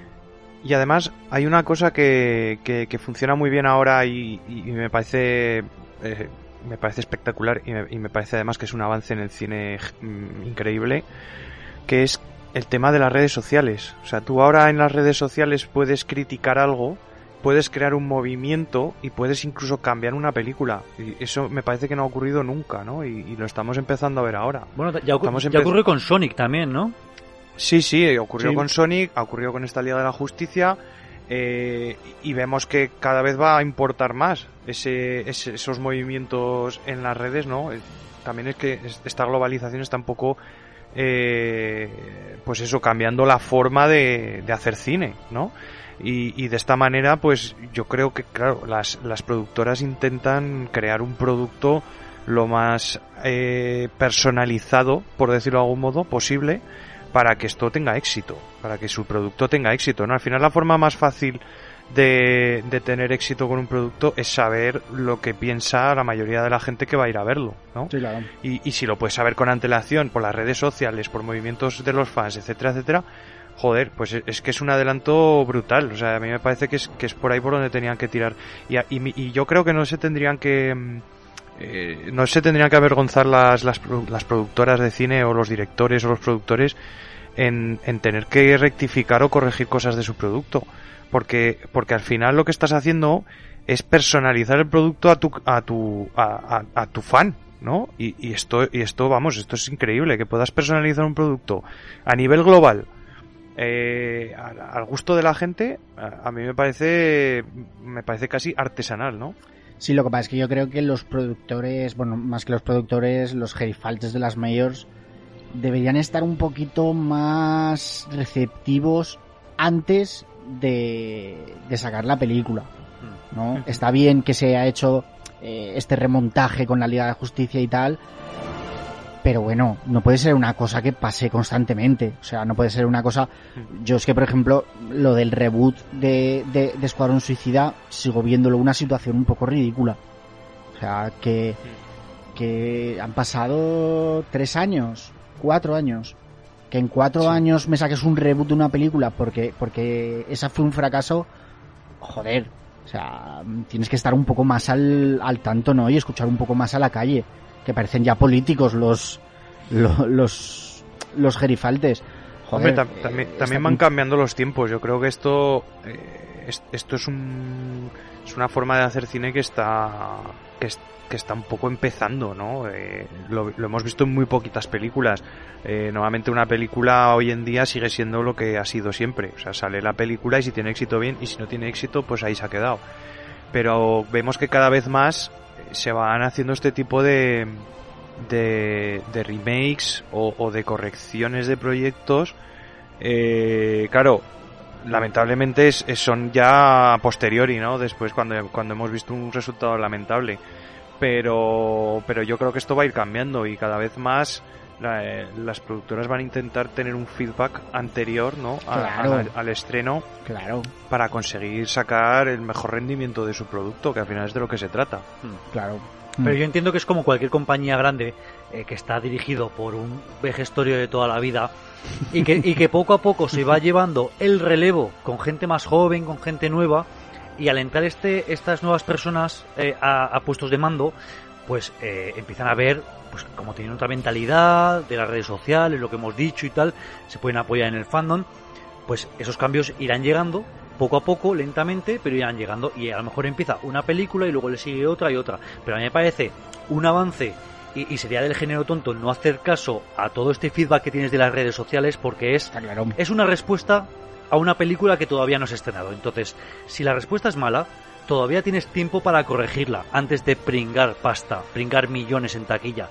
Dices, ah, bueno, pues mira, retraso seis meses la, el estreno, hago estos cambios que me están proponiendo de la, desde, la, desde las redes, no uno o dos tuiteros, sino una gran masa de fans. Y me aseguro que esa gente luego me va a ir al cine a verla y va a ser un, un éxito.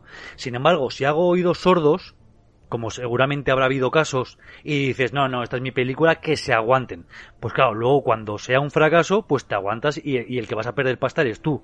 Y el que te vas a aguantar eres tú. Entonces, Claro. Uh -huh. Es que me parece que, que hay veces que, que, estos gerifaltes actúan como, como seres superiores que dicen, no, yo soy el que creo la tendencia, ¿no? Y, y la gente se tiene que adaptar, que, que, que es posible que, que, eso pasara en el Hollywood de los 50, ¿no? Que crearan las películas y la gente siguiera la corriente.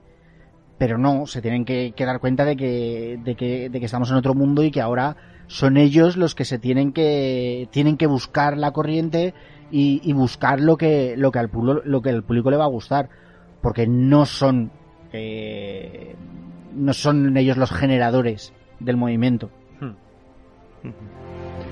Bueno, pues vamos a hacer una pausita que yo creo que ya, que ya toca. Tenemos unas sorpresitas, eh, un repaso al cine zombie. Lo dicho, vamos a hacer este descansito y volvemos.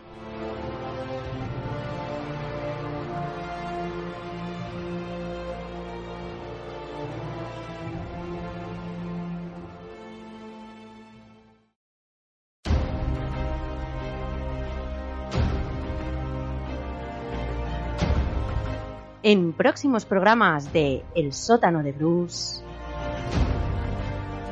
Obviamente corre mucha prisa salvar a Iris. Entonces, en vez de abrir la puerta y cruzarla, rompe el cristal con un efecto así tipo Matrix que me gusta bastante. Sí. Pero no habrá tanta prisa cuando luego va recolocándole el mechón de pelo.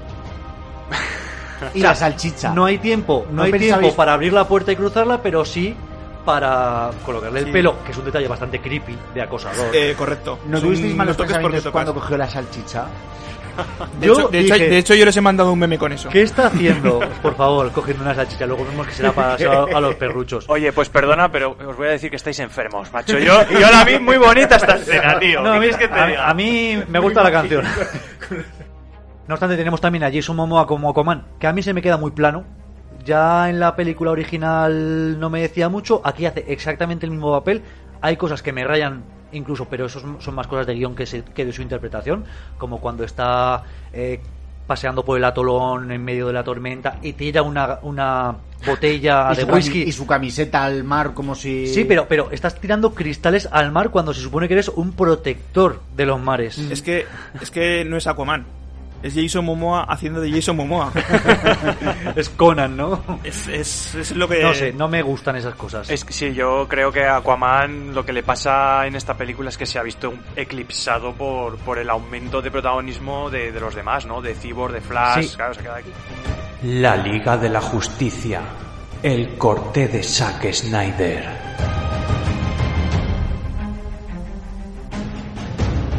Todo esto y mucho más en el sótano de Bruce.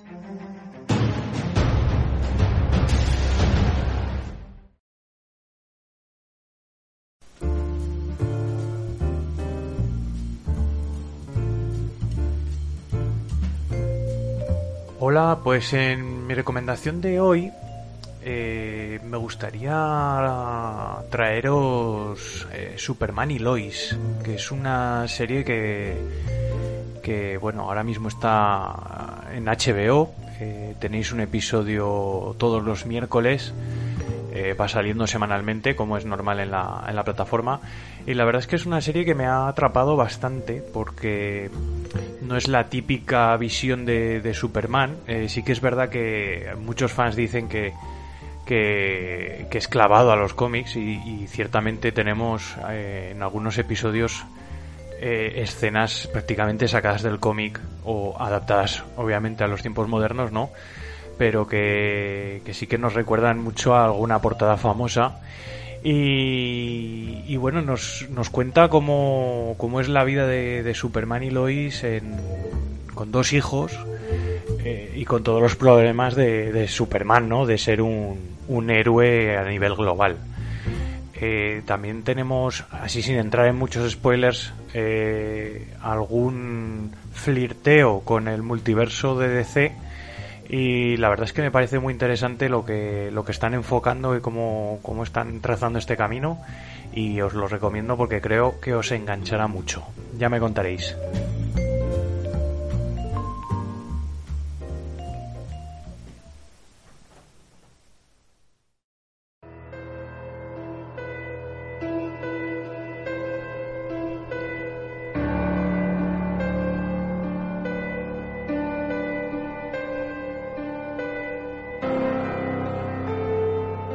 Bueno, pues ya estamos de vuelta. eh, ya hemos recargado de combustible nuestra motosierra para matar zombies. y, y me gustaría preguntaros precisamente sobre esto. ¿qué, ¿Qué arma elegiríais vosotros para matar zombies? Diego, por ejemplo. Hostia, buena pregunta. Arma ¿eh? icónica. Arma icónica Pues- mata zombies. No te creas que no, que no lo he pensado veces. Bueno, yo en, en mi anterior casa tenía, tenía un plan de, de escape ante zombies. ¿En plan Eh, búnker pues o- yo yo eh, me tiraría. Claro, todo. Bueno, mm, contando, si son rápidos, eh, hacerme una bola en el suelo y, y rezar para que no duela. Porque creo que, que no hay escapatoria posible. Si son lentos, un buen arsenal, un cinturón repleto de, de cuchillos de cocina. Ostras, eso la verdad es que es eficaz. Cuchillos, además, son rápidos, son Sí. cortos, Exacto. pero claro, tienes que estar muy cerca. Eh, claro, por eso tienen que ser lentos. Si son rápidos, ya te digo que hasta luego, Mari Carmen. ¿Y tú, Oscar? Pues yo que ya me conocéis y sabéis que soy el pragmatismo personalizado, qué mejor que una buena escopeta con una buena cantidad de, de- de balas en la recámara, ¿no? Y, y- y una buena eh, mochila llena de, de munición. Pues chico, eh, es letal, eh, a distancia y es efectiva. Pues para qué voy a andar con cuchillos, combates o con hachas. Nada, ni motosierras ni historias, una escopeta. Mu- mucho ruido. Mucho ruido, sí, bueno, pero, pero un tío que le puede volar la tapa de los sesos a 50 metros. Ya, ya, pero... No, no hace, fa- no hace falta tenerle a un metro de distancia que te puede morder. Pues yo ¿Y tengo en casa un, yo tengo en casa una, una réplica de la, de la espada de Blade que creo que me sería bastante de ayuda. Pero está afilada, porque esas réplicas suelen ser... No está afilada, pero tiene, pero tiene punta. Entonces puedo ensartar. pero bueno, Me parece a mí Si que habéis, me parece que habéis visto muchas películas. vosotros. hombre, Bueno, el de la escopeta lo dice. No, no sé, igual no, no sabrías ni cómo cargarla. Es verdad. Bueno, pues si os parece, vamos a hacer un, un pequeño repaso al, al cine de zombies. Que, bueno, tenemos a, a Diego que está totalmente empapado de, de películas zombies eh, desde siempre, ¿no? Tú, yo creo que desde que te conocí ya, ya, Sí, sí, ya es un género que te vuelve loco, ¿no? Os puedo decir que mi primera película de zombies la vi con siete añitos. Joder. Y Qué ya- precoz. está en esta, eh, está en, en esta historia que os voy a comentar, o sea que ya os, ya os diré cuál es. Ujú. Pero sí, sí, me han, me han gustado siempre muchísimo eh, en todos los, en todas las facetas, sea cómic, eh, literatura, cine, televisión, todo. Me encanta, me encanta. Videojuegos, por supuesto. ¿Y qué antecedentes tenemos de, de este tipo de cine? Pues a ver, eh, podemos ver como, como antecedentes directos, eh, por supuesto, la historia de, de Lázaro de la Biblia, ¿no? El primer zombie, seguramente. Jodo. Sí. Sí, sí, Y totalmente. co- como antecedentes más, más antiguos seguramente del, del cine, tenemos el, el gabinete del doctor Caligari de Robert Wine de, de 1920, eh, todas las películas de, de Frankenstein, que al final es, es un zombie, ¿no? Es un, es un muerto resucitado. O las películas de, de la momia, de la, de la Hammer.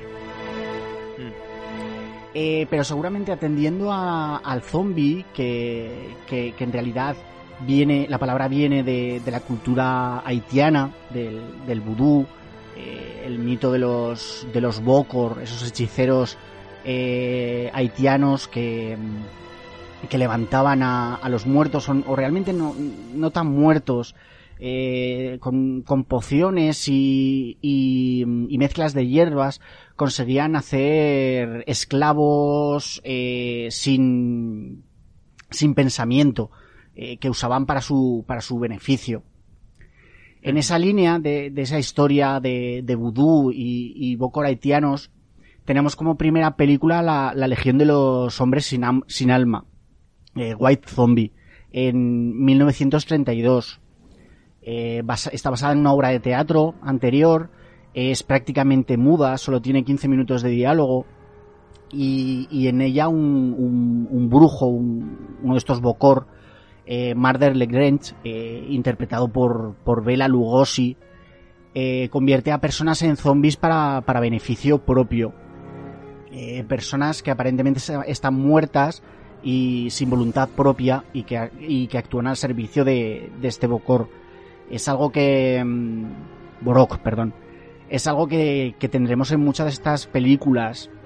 Eh, parejas eh, de enamorados, de, de, cuya chica se enamora eh, este Bocor y, recurre a estos, a estos zombies para, para secuestrarla o para atraerla, o, que incluso convierte en un zombie a, al chico de la, de la pareja con tal de, de quedarse con la chica, es un, un esquema que se, que se repetirá bastante en estas películas.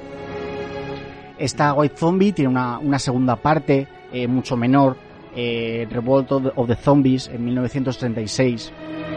Otras películas del, del mismo estilo, eh, aunque obras menores, son The Walking Dead, del 36 también, con, con Boris Karloff, King of the Zombies, del 41, o Bowery at Midnight, en el 42.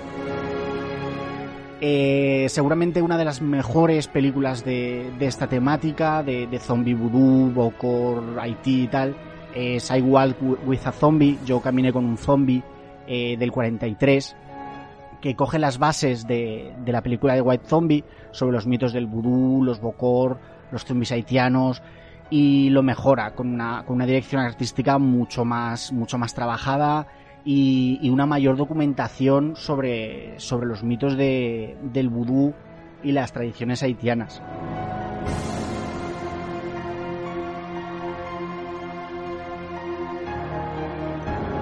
Eh, pasamos ya a los años a los años 50. Eh, perdonar porque he hecho esta esta historia un poco voy a tratar de ir cronológicamente pero a veces voy a saltar un poco adelante y atrás vale lo aviso ya para que para los que nos mm. oyen y, y, los que sepan sobre el tema que va a haber un poco de, de adelante y atrás en el tiempo y por supuesto hay muchas más vale eh, el género zombie es una un género que está plagadísimo de películas eh, no están todas las que las que hay porque realmente no las conozco eh, he intentado hacer un poco de lo más eh, lo más muestreable de, del género. Pues eso, en los años 50 eh, cambia un poco el, la temática de los zombies, ya no es tanto el vudú, sino que se juega a la mezcla. Eh, invasiones alienígenas, eh, bueno, zombies provocados por, por eso, por, por alienígenas, Mac Doctors, en, en islas, eh, mezclado con, temática nazi eh, y todo eh, por encima con, con, la amenaza nuclear siempre de, de fondo. Eh, los zombies pasan de ser provocados por, por, por, hechizos haitianos a ser provocados por, por, la, por la amenaza nuclear, por la energía nuclear, ¿no? Eh, muy propia de, de, de, la época de la, de la Guerra Fría. Tenemos, por ejemplo, como, como algunos títulos destacables, Teenage Zombies en el 59, eh, Plan, Plan 9 from Outer Space, eh, impresionante barra basada de, de, Ed Wood en el, en el 59, The Black Sleeps en el 55, eh, Zombies, Zombies of Moratau, eh, o, o Invis, Invisible Invaders en el, en el 59 en, en los 60 eh, tenemos una pequeña vuelta a, a los mitos de, del vudú por parte de, de, de, la Hammer que intentó, que intentó entrar en el género con la plaga de los zombies en el 65. Y ya nos metemos como con, con Romero, ¿no? Eh, el padre del, del zombie actual eh, es un tipo que realmente cogió todo esto y, y se, se, le puede decir que tiene el honor de haber creado el, las bases del, del, subgénero tal como lo conocemos ahora. O sea, a mí la verdad es que me parece, me parece brutal y la historia es muy interesante. Eh, la Noche de los Muertos Vivientes se estrenaría en el, en el 68 y, llamaría a revolucionar eh, el subgénero zombie, o prácticamente a crear. Fue una película con muy muy bajo presupuesto. Comenzó con, con un presupuesto de 6.000 dólares, eh, consiguiendo, con, consiguiendo convencer a 10 amigos para que cada uno invirtiera 600 dólares por cabeza. Joder, de la época, ¿eh? Sí, sí, no, pero espera, es que hay más. Eh, Romero eh, venía ya de, de, dirigir spots publicitarios con una productora muy pequeñita que tenía Latin Image y consiguió empezar a, a, a producir esta película.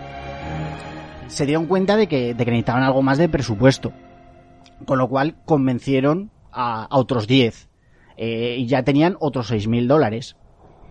Y así, a base de, de benefactores privados, eh, incluyendo a las dos tías de, de La Coruña de Romero, Hostia. Purificación y Nena, y Nena Romero,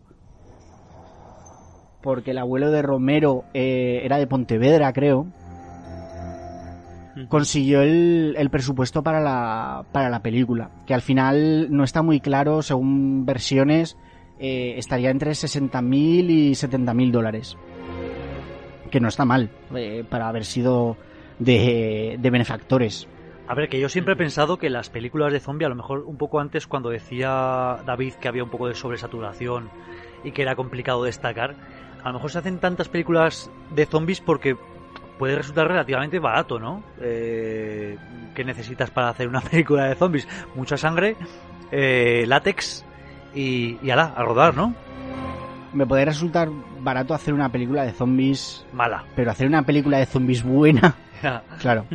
Esa es la, esa es la historia. O, bueno, muchas veces se, se basan en el, en el guion, ¿no? En tener un buen, un buen guion y que se te ocurra eh, los zombies, como, como bien nos enseña Romero, son solo eh, la base, son el, el chiste para alrededor de ello hacer algo más. Claro, la cosa es que tengas un guion original, ¿no? Una historieta, que es lo complicado, eh, que no se haya visto antes. eh, Mm, claro. Y, y- y así destacarás, ¿no? Claro. Pero bueno, eh, este Romero mm, encontró con el clic de la, de la situación, ¿no?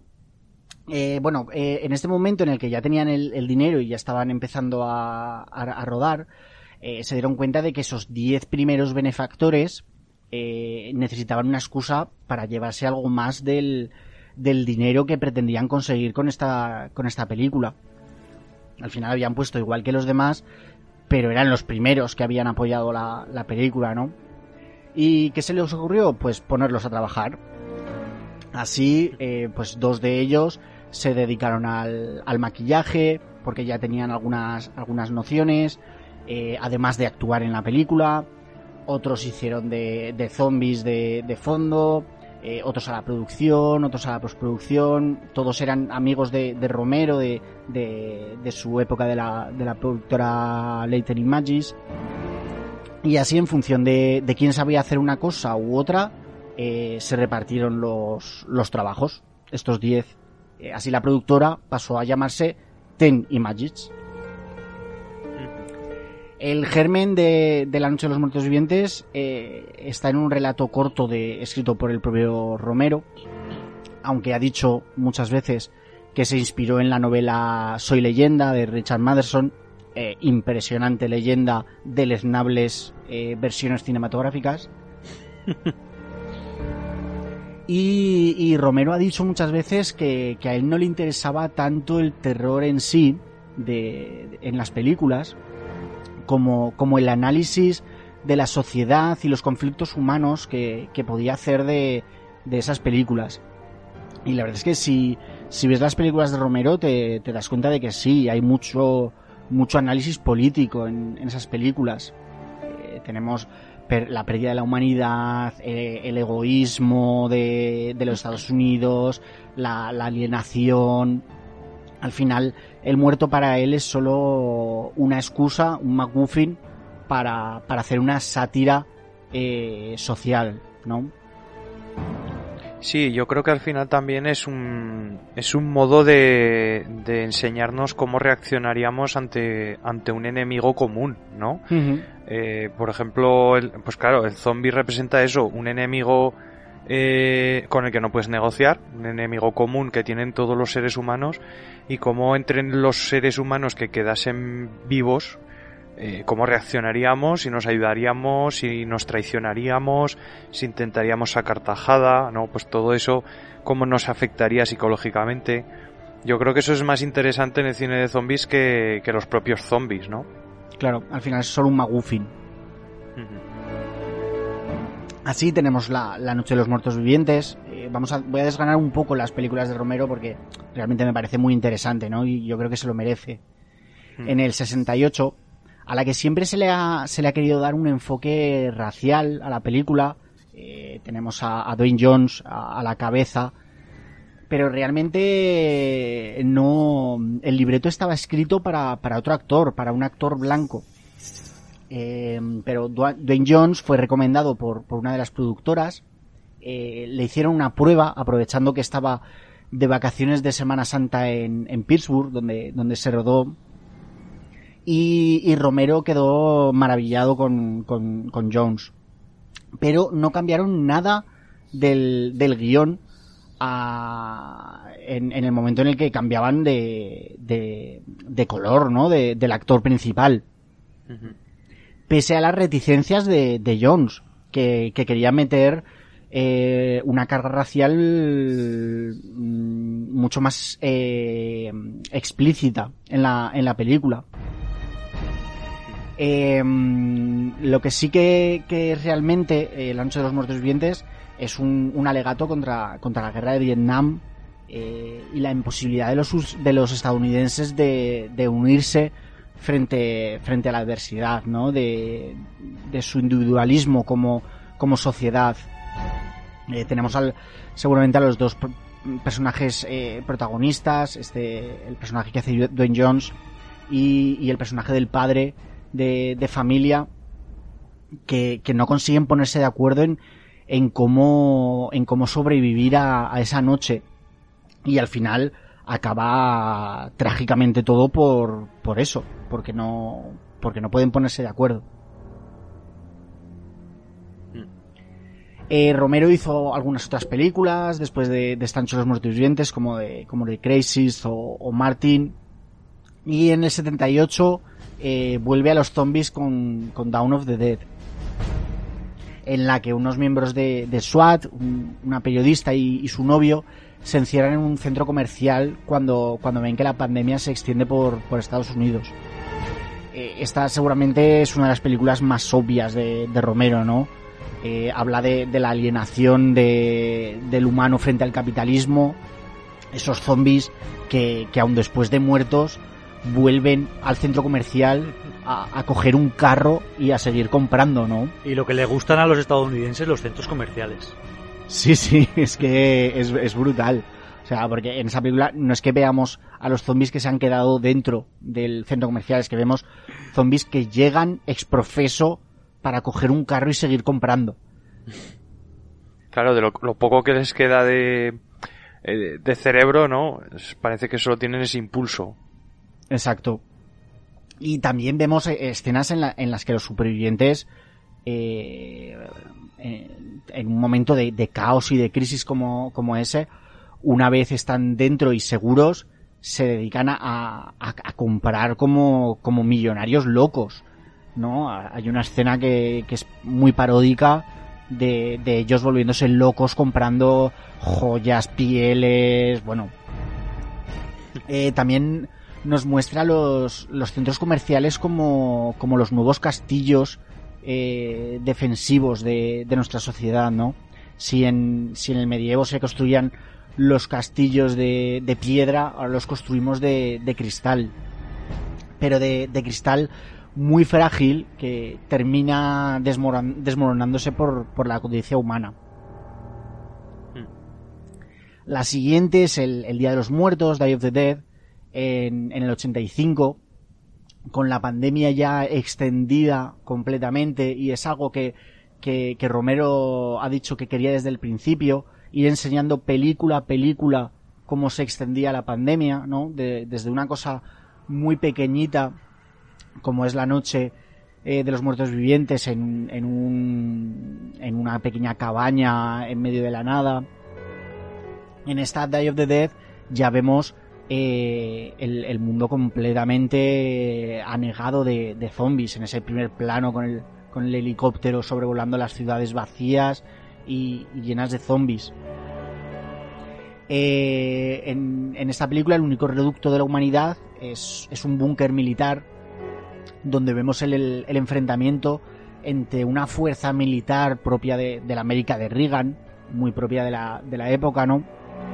Y, y unos científicos eh, de los 80 salpicados por... que en ese momento estaban muy salpicados por, por, por escándalos de, de experimentación con animales, vivisecciones y tal.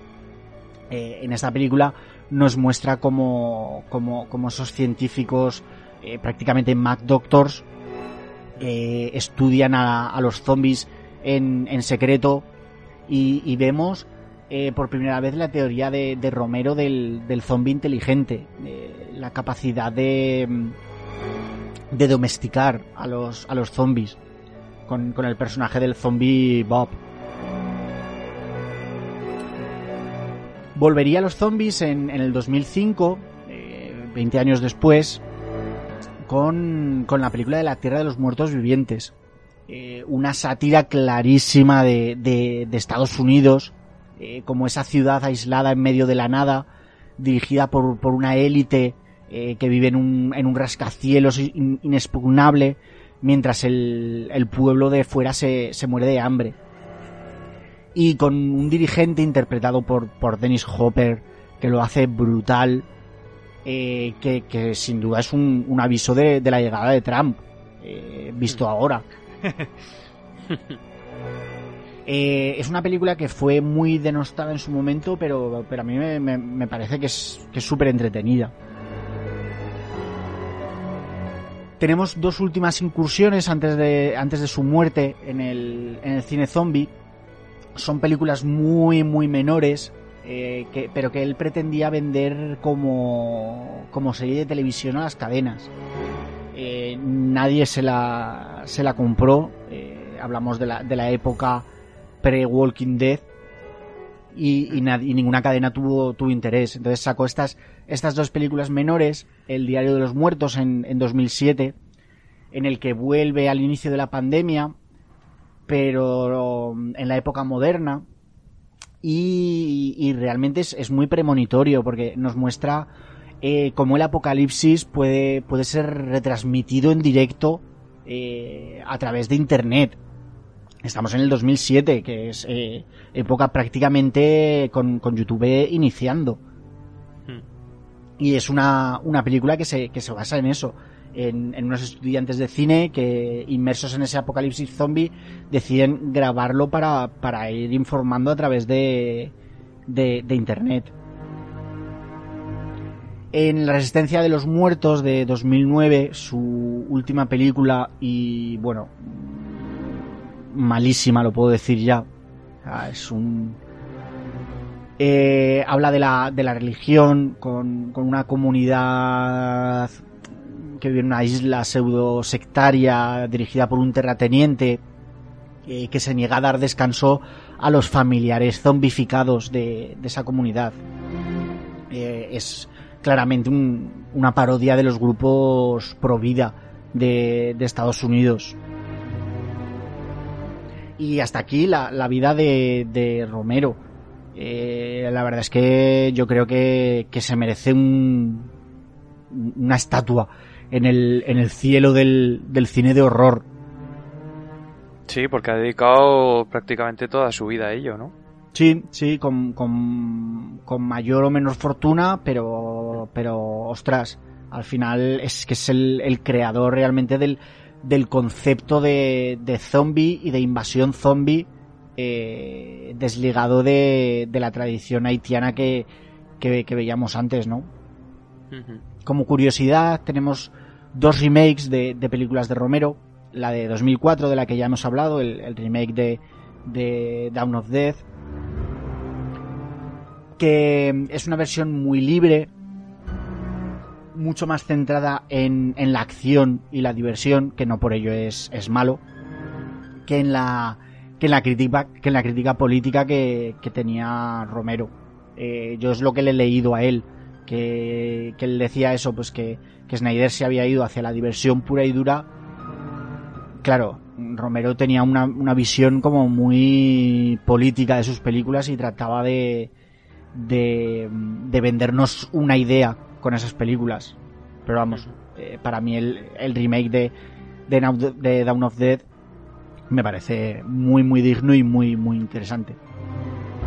Y en 1990 hubo una, un remake de, de La Noche de los Muertos Vivientes original, eh, esta vez en color, de la mano de, del gran Tom Savini, que había sido el, el, creador de los efectos especiales de sus películas a partir de Down of Death, eh, fantástico especialista de, efectos especiales, y que, hizo un, remake de, la obra fundacional de, Romero, eh, prácticamente igual, pero en color, con el beneplácito de, de Romero.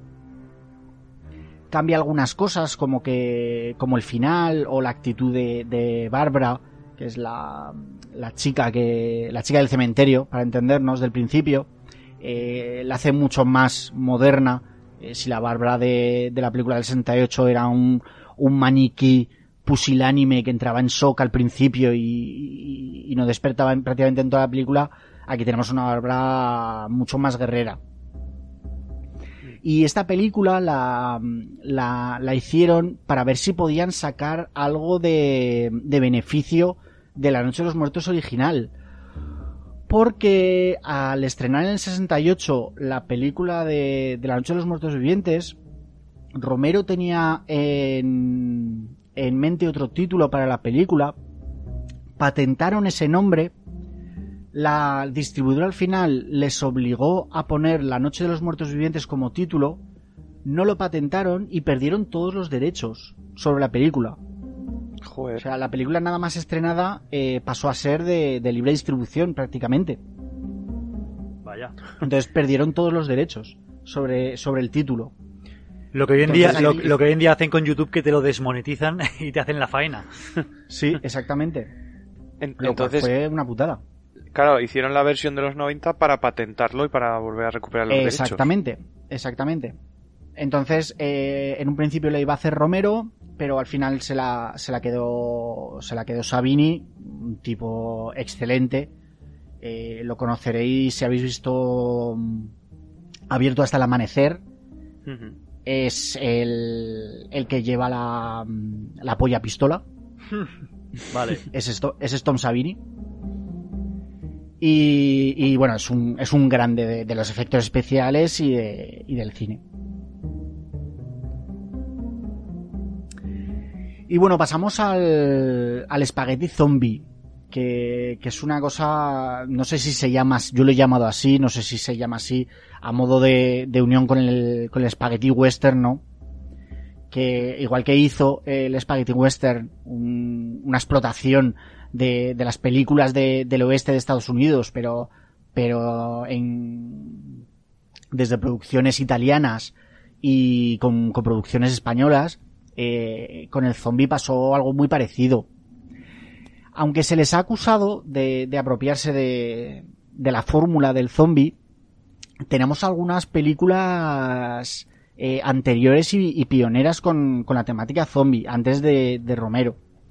En el 61 tenemos Hercor, eh, Hercole de la Terra, en el que, en el, que el mismísimo Hércules se, se enfrentaba a un ejército de zombies, o Roma contra Roma, en el 64, War of the Zombies, eh, donde un ejército de romanos eh, muertos vivientes eh, atacaban Roma. Tenemos también Terror en el Espacio del 65, con astronautas reanimados por una posesión alienígena. Pero bueno, lo interesante de la, de la, de exploitation zombie italiana viene con, viene con nombres como Lucio Fulci, eh, Umberto Lenzi, Joe D'Amato, películas como Nueva York bajo el terror de los de los zombies, del, del 79 de Fulci, que aunque tiene un guion original y, no tan mirando hacia, hacia Romero eh, y un poco más hacia, hacia el cine de vudú, eh, fue obligado por, por, los productores a exportarla como, como Zombie 2. Eh, hay que decir que, que, la película de Down of Death se, se exportó como Zombie. Y, y, esta película de, de Fulci los productores le obligaron a ponerle Zombie 2 como para pasar por, por para pasar como por obra de, de la saga de Romero. Sí, para aprovecharse un poco del tirón, ¿no? Exacto. Cosa que hacían mucho los italianos. Eh, una continuación de esta Nueva York es Miedo en la ciudad de los muertos vivientes de, de 1981 o ya mm, para, para rematar Zombie 3 eh, película póstuma de, de Fulci eh, que, que no contaba mucho con su apoyo la verdad se vio un poco obligado eh, pero que la tuvo que dejar por su, por su enfermedad y la terminó de, de mala manera su, uno de sus guionistas. Otros títulos italianos ya mucho más cercanos al, al- a la explotación del género que, que, que al, que al cine de, de calidad es Zombie Holocausto, La invasión de los muertos vivientes, La noche del terror, eh, Ceder, Hell of the Living Dead o, eh, y atentos al título, Las noches eróticas de los muertos vivientes Ostras. de Joe D'Amato. eh, que, que aunque esta no es pornográfica, Joe D'Amato es un director que luego se dedicaría al porno. Y en contraposición a, a- a ese espagueti zombie, este, este término sí que me lo he inventado yo completamente, pero es que me lo pensé y me hizo mucha gracia, es el fabada zombie. que ya os imaginaréis que al igual que el, que, que el espagueti zombie, el fabada zombie es esa explotación que se, que se hizo de, del, del género en, en España, ¿no? Eh, se puede reseñar algún, alguna película de bastante calidad, eh, como, como, la, como la estupenda Pánico en el Transiberiano, muy muy recomendable, o Muertos y Enterrados. Eh, pero uno de los máximos exponentes de, de esta fabada zombie, perdonadme eh, los expertos cuando escuchéis esto, sé que no, pero bueno, es Amando de Osorio, con su tetralogía de los muertos ciegos. Eh, eh, Osorio, muy deudor de Romero, pero que supo encontrar su, su propio camino y ponerle su, su sello a, a estas cintas. Eh, como buen gallego, se inspiró en las leyendas, en las leyendas de, de caballeros templarios que, que habían terminado sus días en, en Galicia. Y, y nos encontramos eso, con unos caballeros templarios eh, que fueron ajusticiados en, en su época y, y cegados eh, para matarlos, que vuelven de la tumba eh, años después para, para vengarse del, del pueblo que les mató, o por lo menos de, de sus descendientes, ¿no? Así tenemos unos zombies ataviados con, con las túnicas blancas y la cruz roja en el pecho, que se levantan como muertos vivientes para, para dejar un reguero de sangre y de, y de muerte. Eh, tenemos La Noche del Terror Ciego en el 71, El Ataque de los Muertos Sin Ojos en el 73, El Buque Maldito en el 74 y La Noche de las Gaviotas en el 75. Eh, eh, todas estas películas se basaban en dos pilares, eh, la violencia y el erotismo, que ya era algo que, que, impregnaba mucho el, el cine español de la época, ¿no? Fueron películas grabadas con un presupuesto escasísimo, muy, no diría amateur, pero, pero, porque, porque había productoras y, y- y grandes profesionales detrás, pero con muy poco dinero. Pero, pero en una época de- del cine español que era mucho más industrial. Ya hablamos de, de esto en, en el podcast de La Vaquilla, ¿no?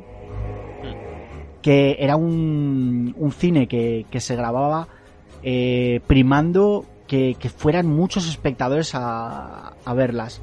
Y realmente fueron películas que, que, que triunfaron bastante, que tuvieron un éxito bastante, bastante notable en, el, en su momento. Eran películas que se hacían muy rápido, se consumían muy rápido, pero atraían a la gente al cine. Eh, sobre todo las dos primeras de la tetralogía. Eso sí, fueron mm, vapuleadísimas por la, por la crítica de la época. El otro gran nombre del- de la explotación de zombies en, España, eh, bueno, explotación de zombies y de todos los géneros terroríficos, eh, es sin duda Paul Nachi, eh, Jacinto Molina.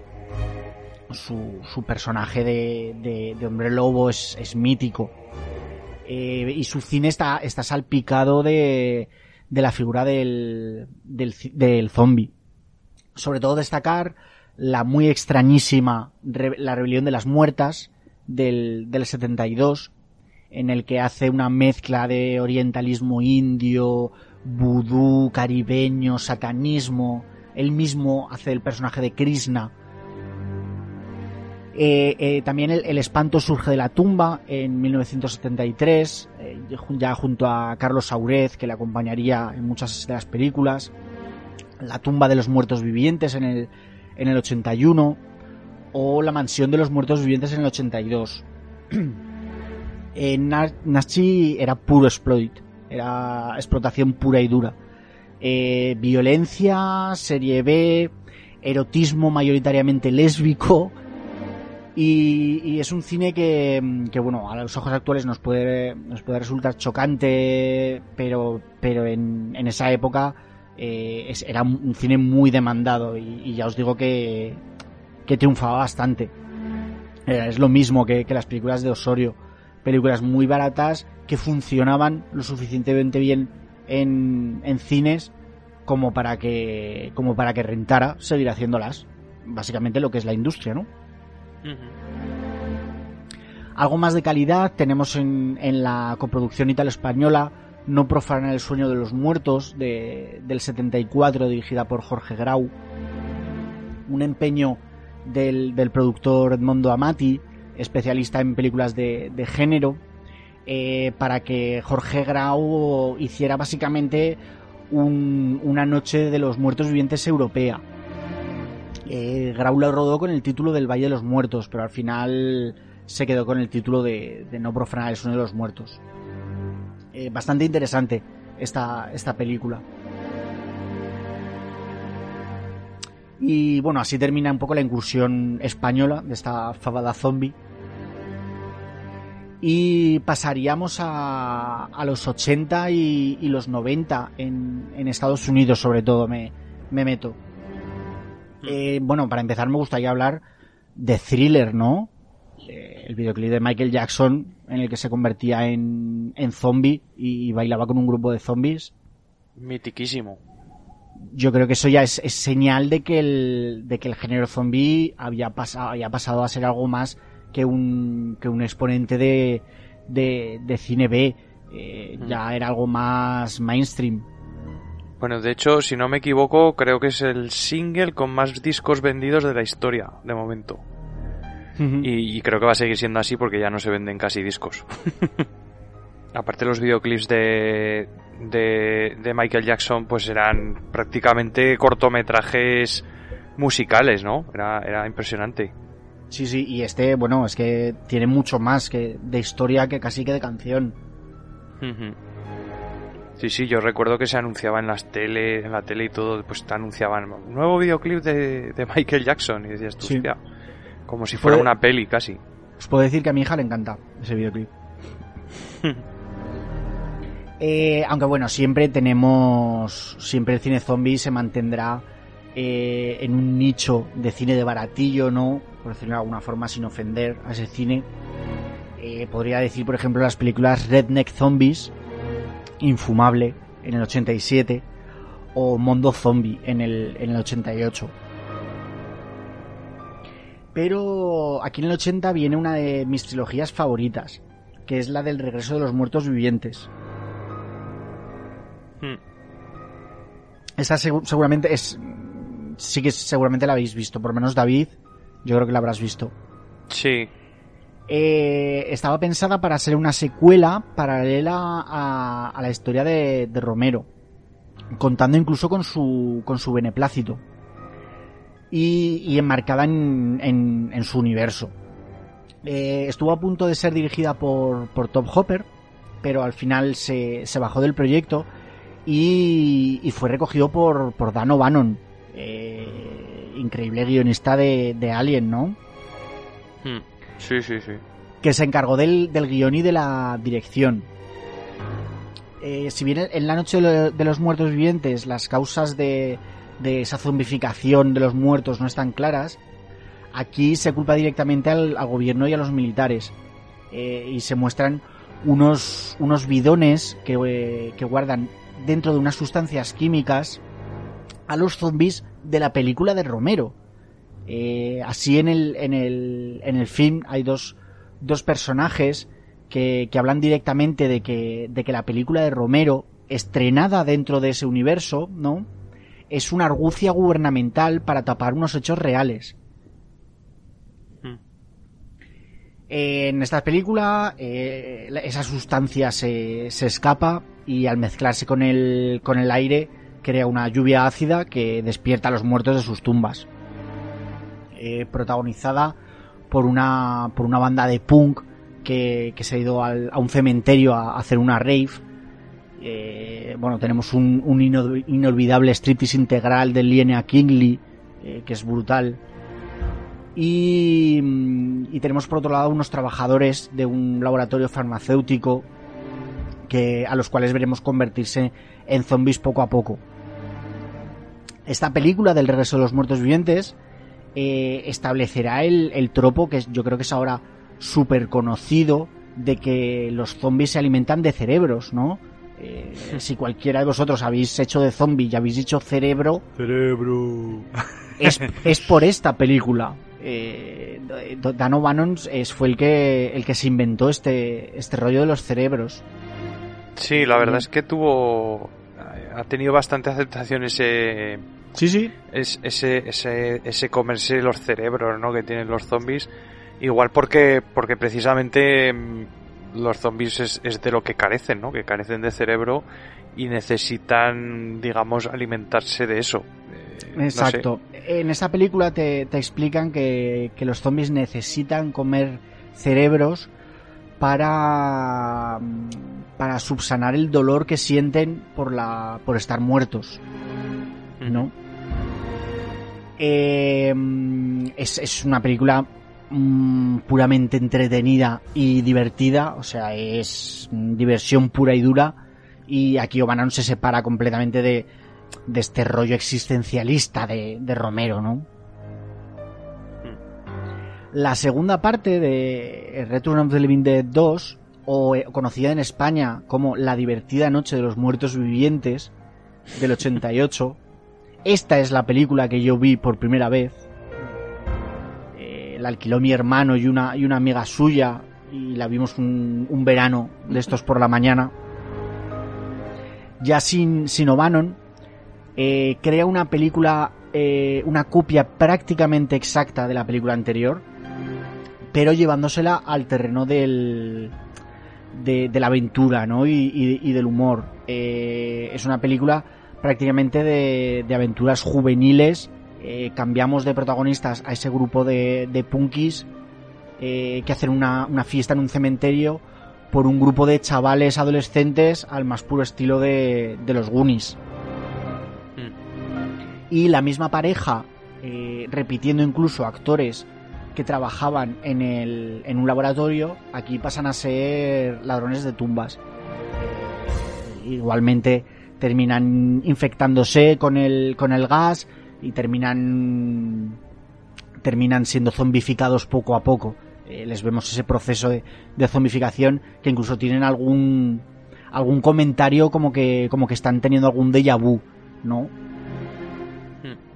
Eh, la película fue muy muy denostada, eh, por- sobre todo por eso, por ser una copia prácticamente exacta de la, de la anterior. Pero es de esas cosas que yo me encantan. O sea, os la recomiendo que la veáis. Eh, es de adolescentes, pero no pierde un ápice de, del gore y, y de la violencia de la, de la anterior. Y es divertidísima, divertidísima.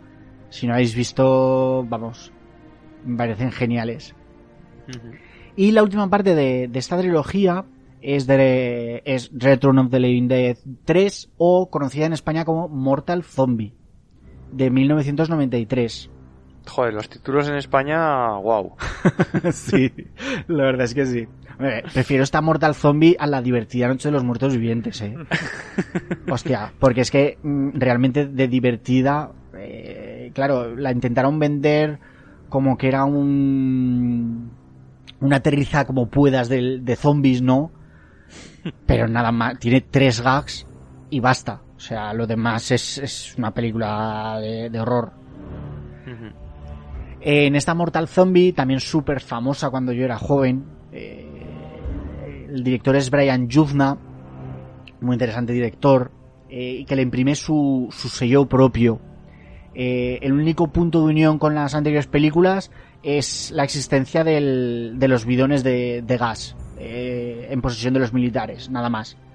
Eh, y aquí un muchacho que, acaba de perder a su novia en un accidente de tráfico se introduce en, una base militar, eh, porque su padre es gerifalte de, ahí, con, su acreditación, para revivir a la, a la chica con el, gas. Eh, ella despierta, pero se convierte en una, en una suerte de, de híbrido humano zombie que para paliar su dolor por, por estar muerta resucitada, en vez de comer cerebro, lo hace introduciendo por su piel objetos metálicos.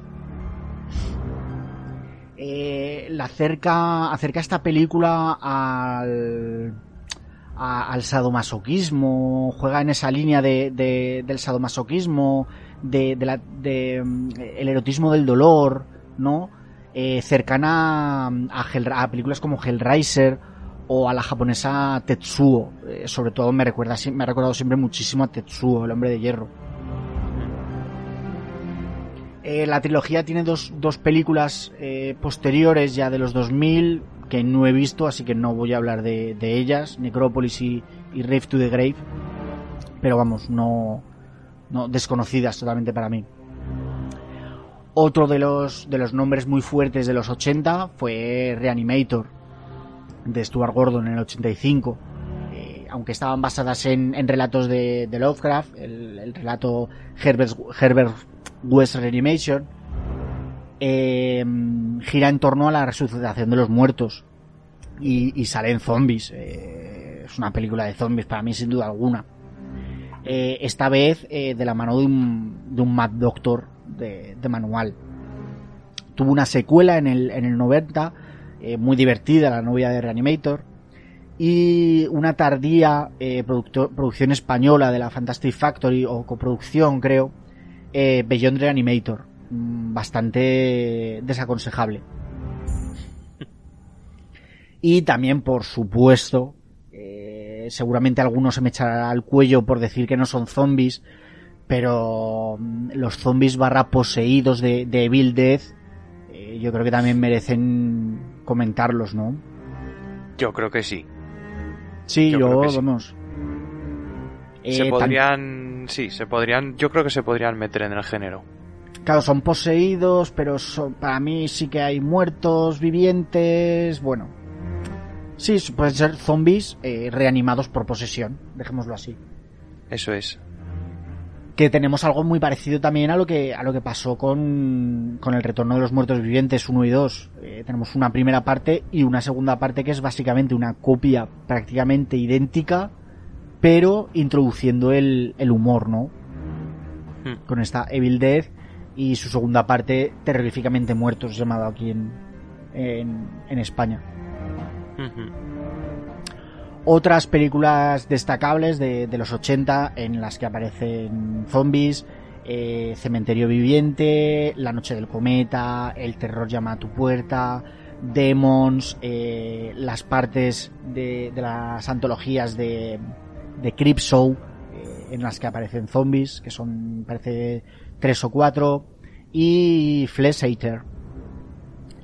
Esta época para mí acaba, la época de los 80-90, acaba en el 91 con la fantabulosa y maravillosa y brutal y, y extremadamente imprescindible que es Brain Death. Tu madre se ha comido a mi perro. Grande, Peter Jackson. Segunda película de Peter Jackson eh, después de, de Bad Taste, que si no habéis visto También la he visto. correr a buscarla. porque es extrañísima. Y, y vamos, que eh, volvió a, a recuperar a estos zombies de una forma, bueno, mm, brutal, ¿no? Hmm. Eh, mm, cientos de zombies, litros de, De de sangre. sangre. tiradas con un cubo. Y un, y un aspirador. No, un aspirador no. Ah, un cortacésped. un- Exacto, el cortacésped. Eso es, sí. Mítico cortacésped. Eso es, eso es. Brutal. Y es una, una película que tiene un poquito de, de acento español. Eh, tenemos a la, a la actriz que es, que es española. Hmm. Y es todo porque eh, en un festival de. No sé, creo recordar de Sitges o Cannes, eh, Peter Jackson conoció a, a Fernando Trueba. Eh, y realmente esta película la querían hacer entre los dos, entre Peter Jackson y Fernando Trueba. Eh, no se pudo hacer, pasó mucho tiempo, eh, Trueba se desvinculó, pero en homenaje a, a Trueba, el perro de, de, de la chica de, de Braindead se llama Fernando, Onda, hostia. en homenaje a Trueba. Sí, sí. Que ya es Diana Peñalver. Exacto, Sí. gracias, no me acordaba. No, no me la apunté y no me acordaba ahora. Hmm. Pero eh, eh, Jackson siempre quiso mantener ese puntito de vinculación con España, metiendo a una, a una española en la, en la película. Y, y eso, el homenaje a Trueba, con el perro llamado Fernando, eh, comido por, por la madre zombie. Bueno, brutal. Yo creo que, que Brain Death, seguramente de mis favoritas. Eh, simplemente una película para disfrutarla. Eh, ya pasamos a la, a la, a la actualidad.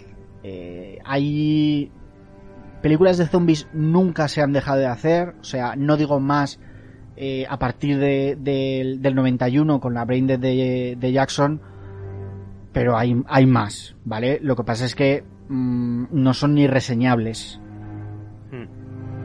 Entonces, eh, yo creo que hay una explosión eh, del nuevo zombie eh, que me diréis, no es zombie, es infectado.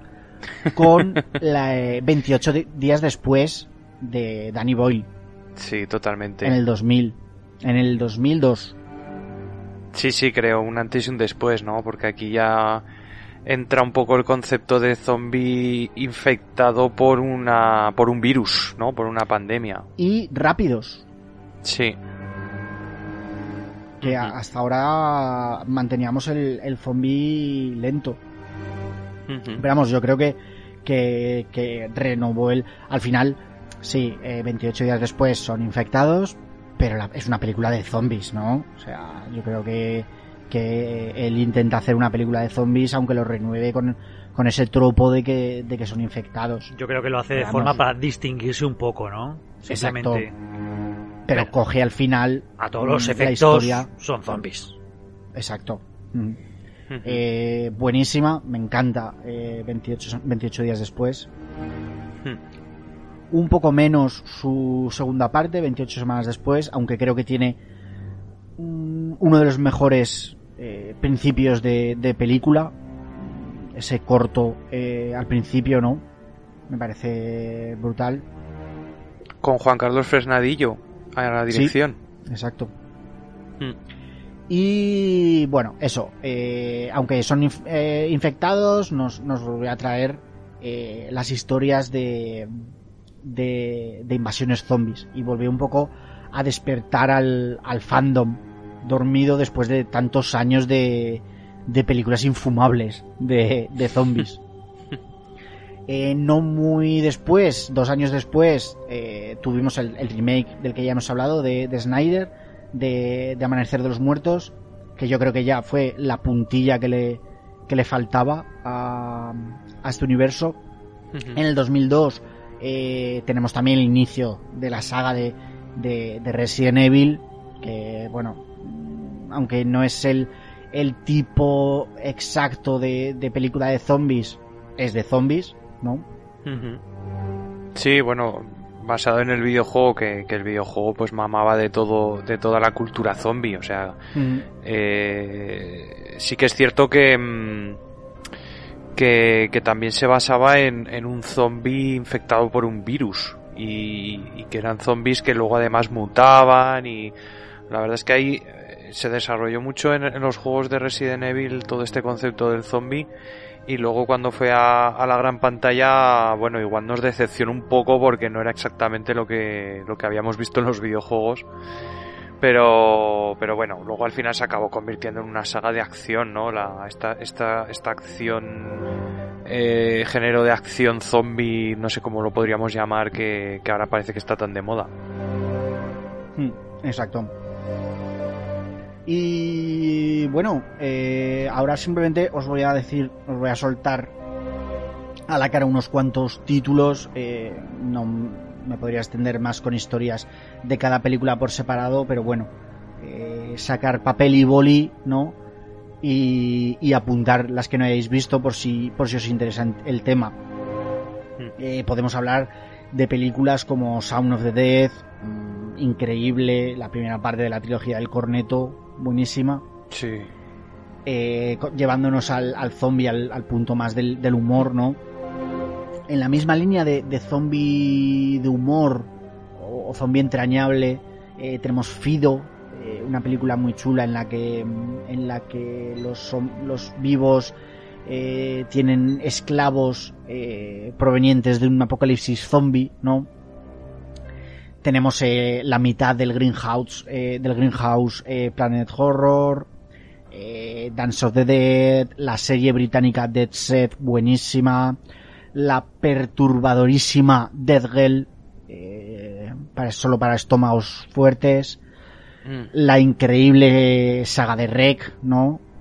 Sí. Se, se, supone que también son infectados, pero bueno, son entran dentro de la categoría. Eh, Doghouse, la cubana Juan de los Muertos, buenísima, divertidísima. La francesa La Horda, la coreana Warpoint, eh, Mutants, eh, Dead Snow o Zombies Nazis, que aunque suene un poco mal es muy buena. Eh, la africana de Dead, Retornados, la independiente de Battery, Stalet, eh, la japonesa I Hero, buenísima también. Eh, Maggie con, con Schwarzenegger, bastante recomendable también. Eh, Zombie Camp, zo, Zombieland 1 y 2. It Stands de Sun Red, muy buena también. Wiregood, Train to Busan, coreana buenísima, indispensable. Dead Sack, The End, Cargo, Los últimos días en Marte, eh, Melanie, la niña de todos los regalos, La noche devora al mundo, eh, Giralong, Little Monsters, Yami, eh, One Cat of the Dead, recomendadísima para verla. O sea, One Cat of the Dead es un must buscarla porque vamos, de las películas que más me he reído de toda mi vida. Y para mí, de toda esta lista, eh, dejarla para el final como la peor de todas, Guerra Mundial Z. Ah, vale. Pensaba que ibas a decir Soy Leyenda. No, esa, es que para mí esa no es de zombies.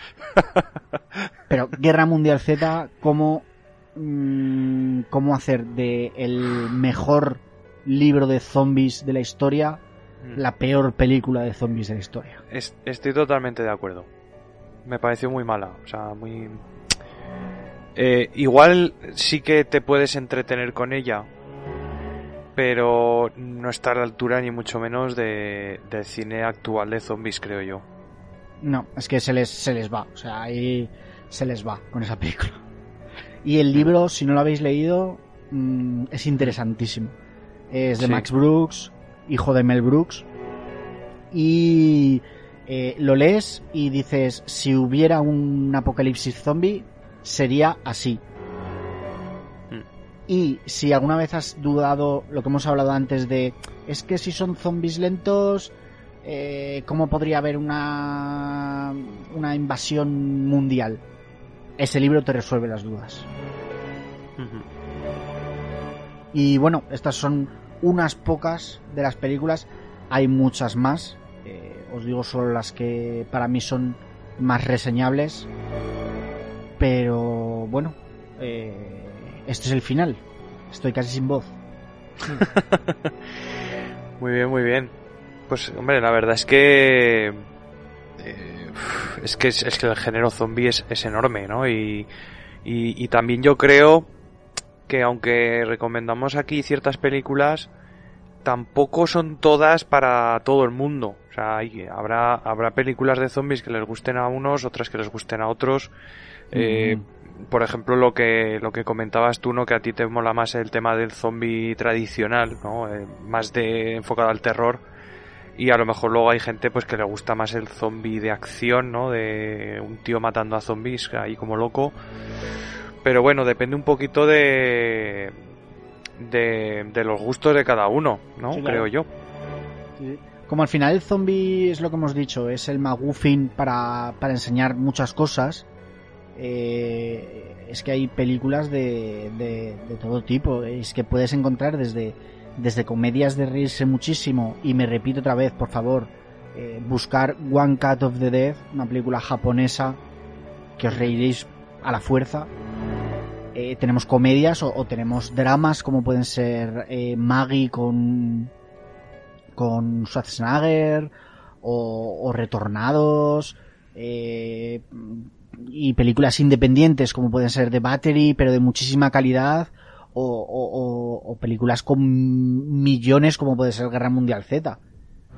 El espectro es gigante. Sí sí es enorme. Bueno, pues eh, quiero haceros una última pregunta. Eh, ¿Qué película de zombies es vuestra preferida o, cuál es la que con la que no podéis eh, no podríais pasar un, una semana en una isla desierta, ¿no? Esa película de zombies imprescindible de vuestra filmografía. Pues me va a arrancar yo, que me va a arrancar yo que Diego lleva mucho rato hablando y el pobre necesita un traguito de agua. Vale, pues como yo ya he dicho antes, la verdad es que el género zombie no es uno de mis favoritos, ni mucho menos. Es más, eh, he visto El Amanecer de los Muertos prácticamente para preparar este programa, no lo había visto. y pero sí que es cierto que me voy a tirar a lo más comercial que ha habido últimamente, que son las de Zombieland eh, no sé si os la pisaré a alguno de vosotros, a lo mejor a David, tú, eh, Diego, que has visto tanto género, seguro que te tiras por otra película, pero me hizo mucha gracia pues esa conjunción de eh, Woody Harrelson, también está por ahí Emma Stone, creo, sí. sí, sí, estaba en más Y Jesse, Heisenberg también.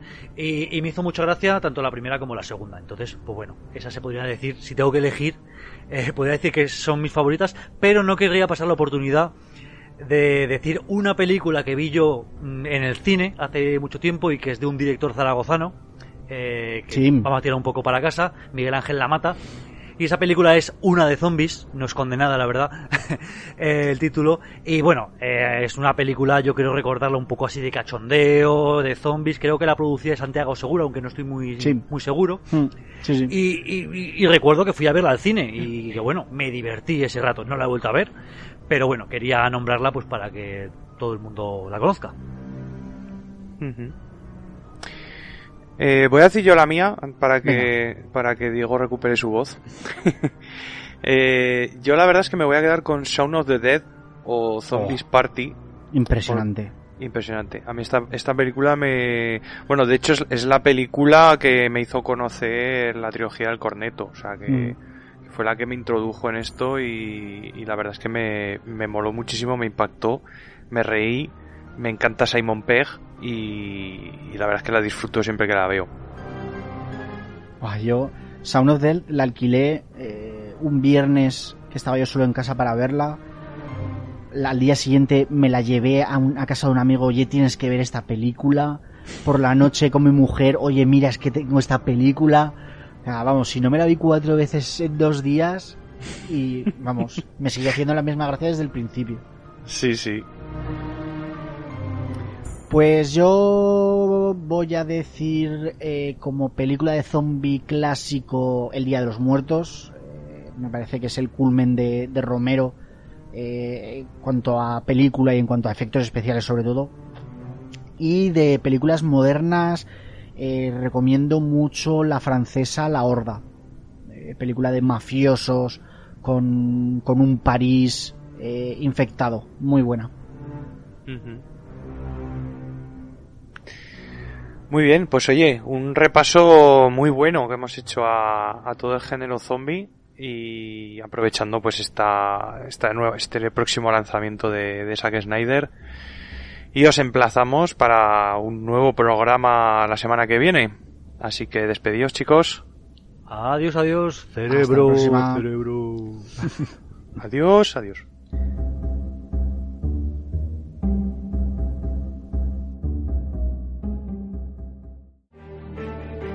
Si no quieres perderte ninguno de los programas del sótano de Bruce, suscríbete a nuestro canal de iVoox, Spotify o cualquiera de las plataformas en las que estamos presentes. Y no olvides seguirnos en las redes sociales. Estamos en Facebook, Twitter e Instagram. Que paséis una buena semana.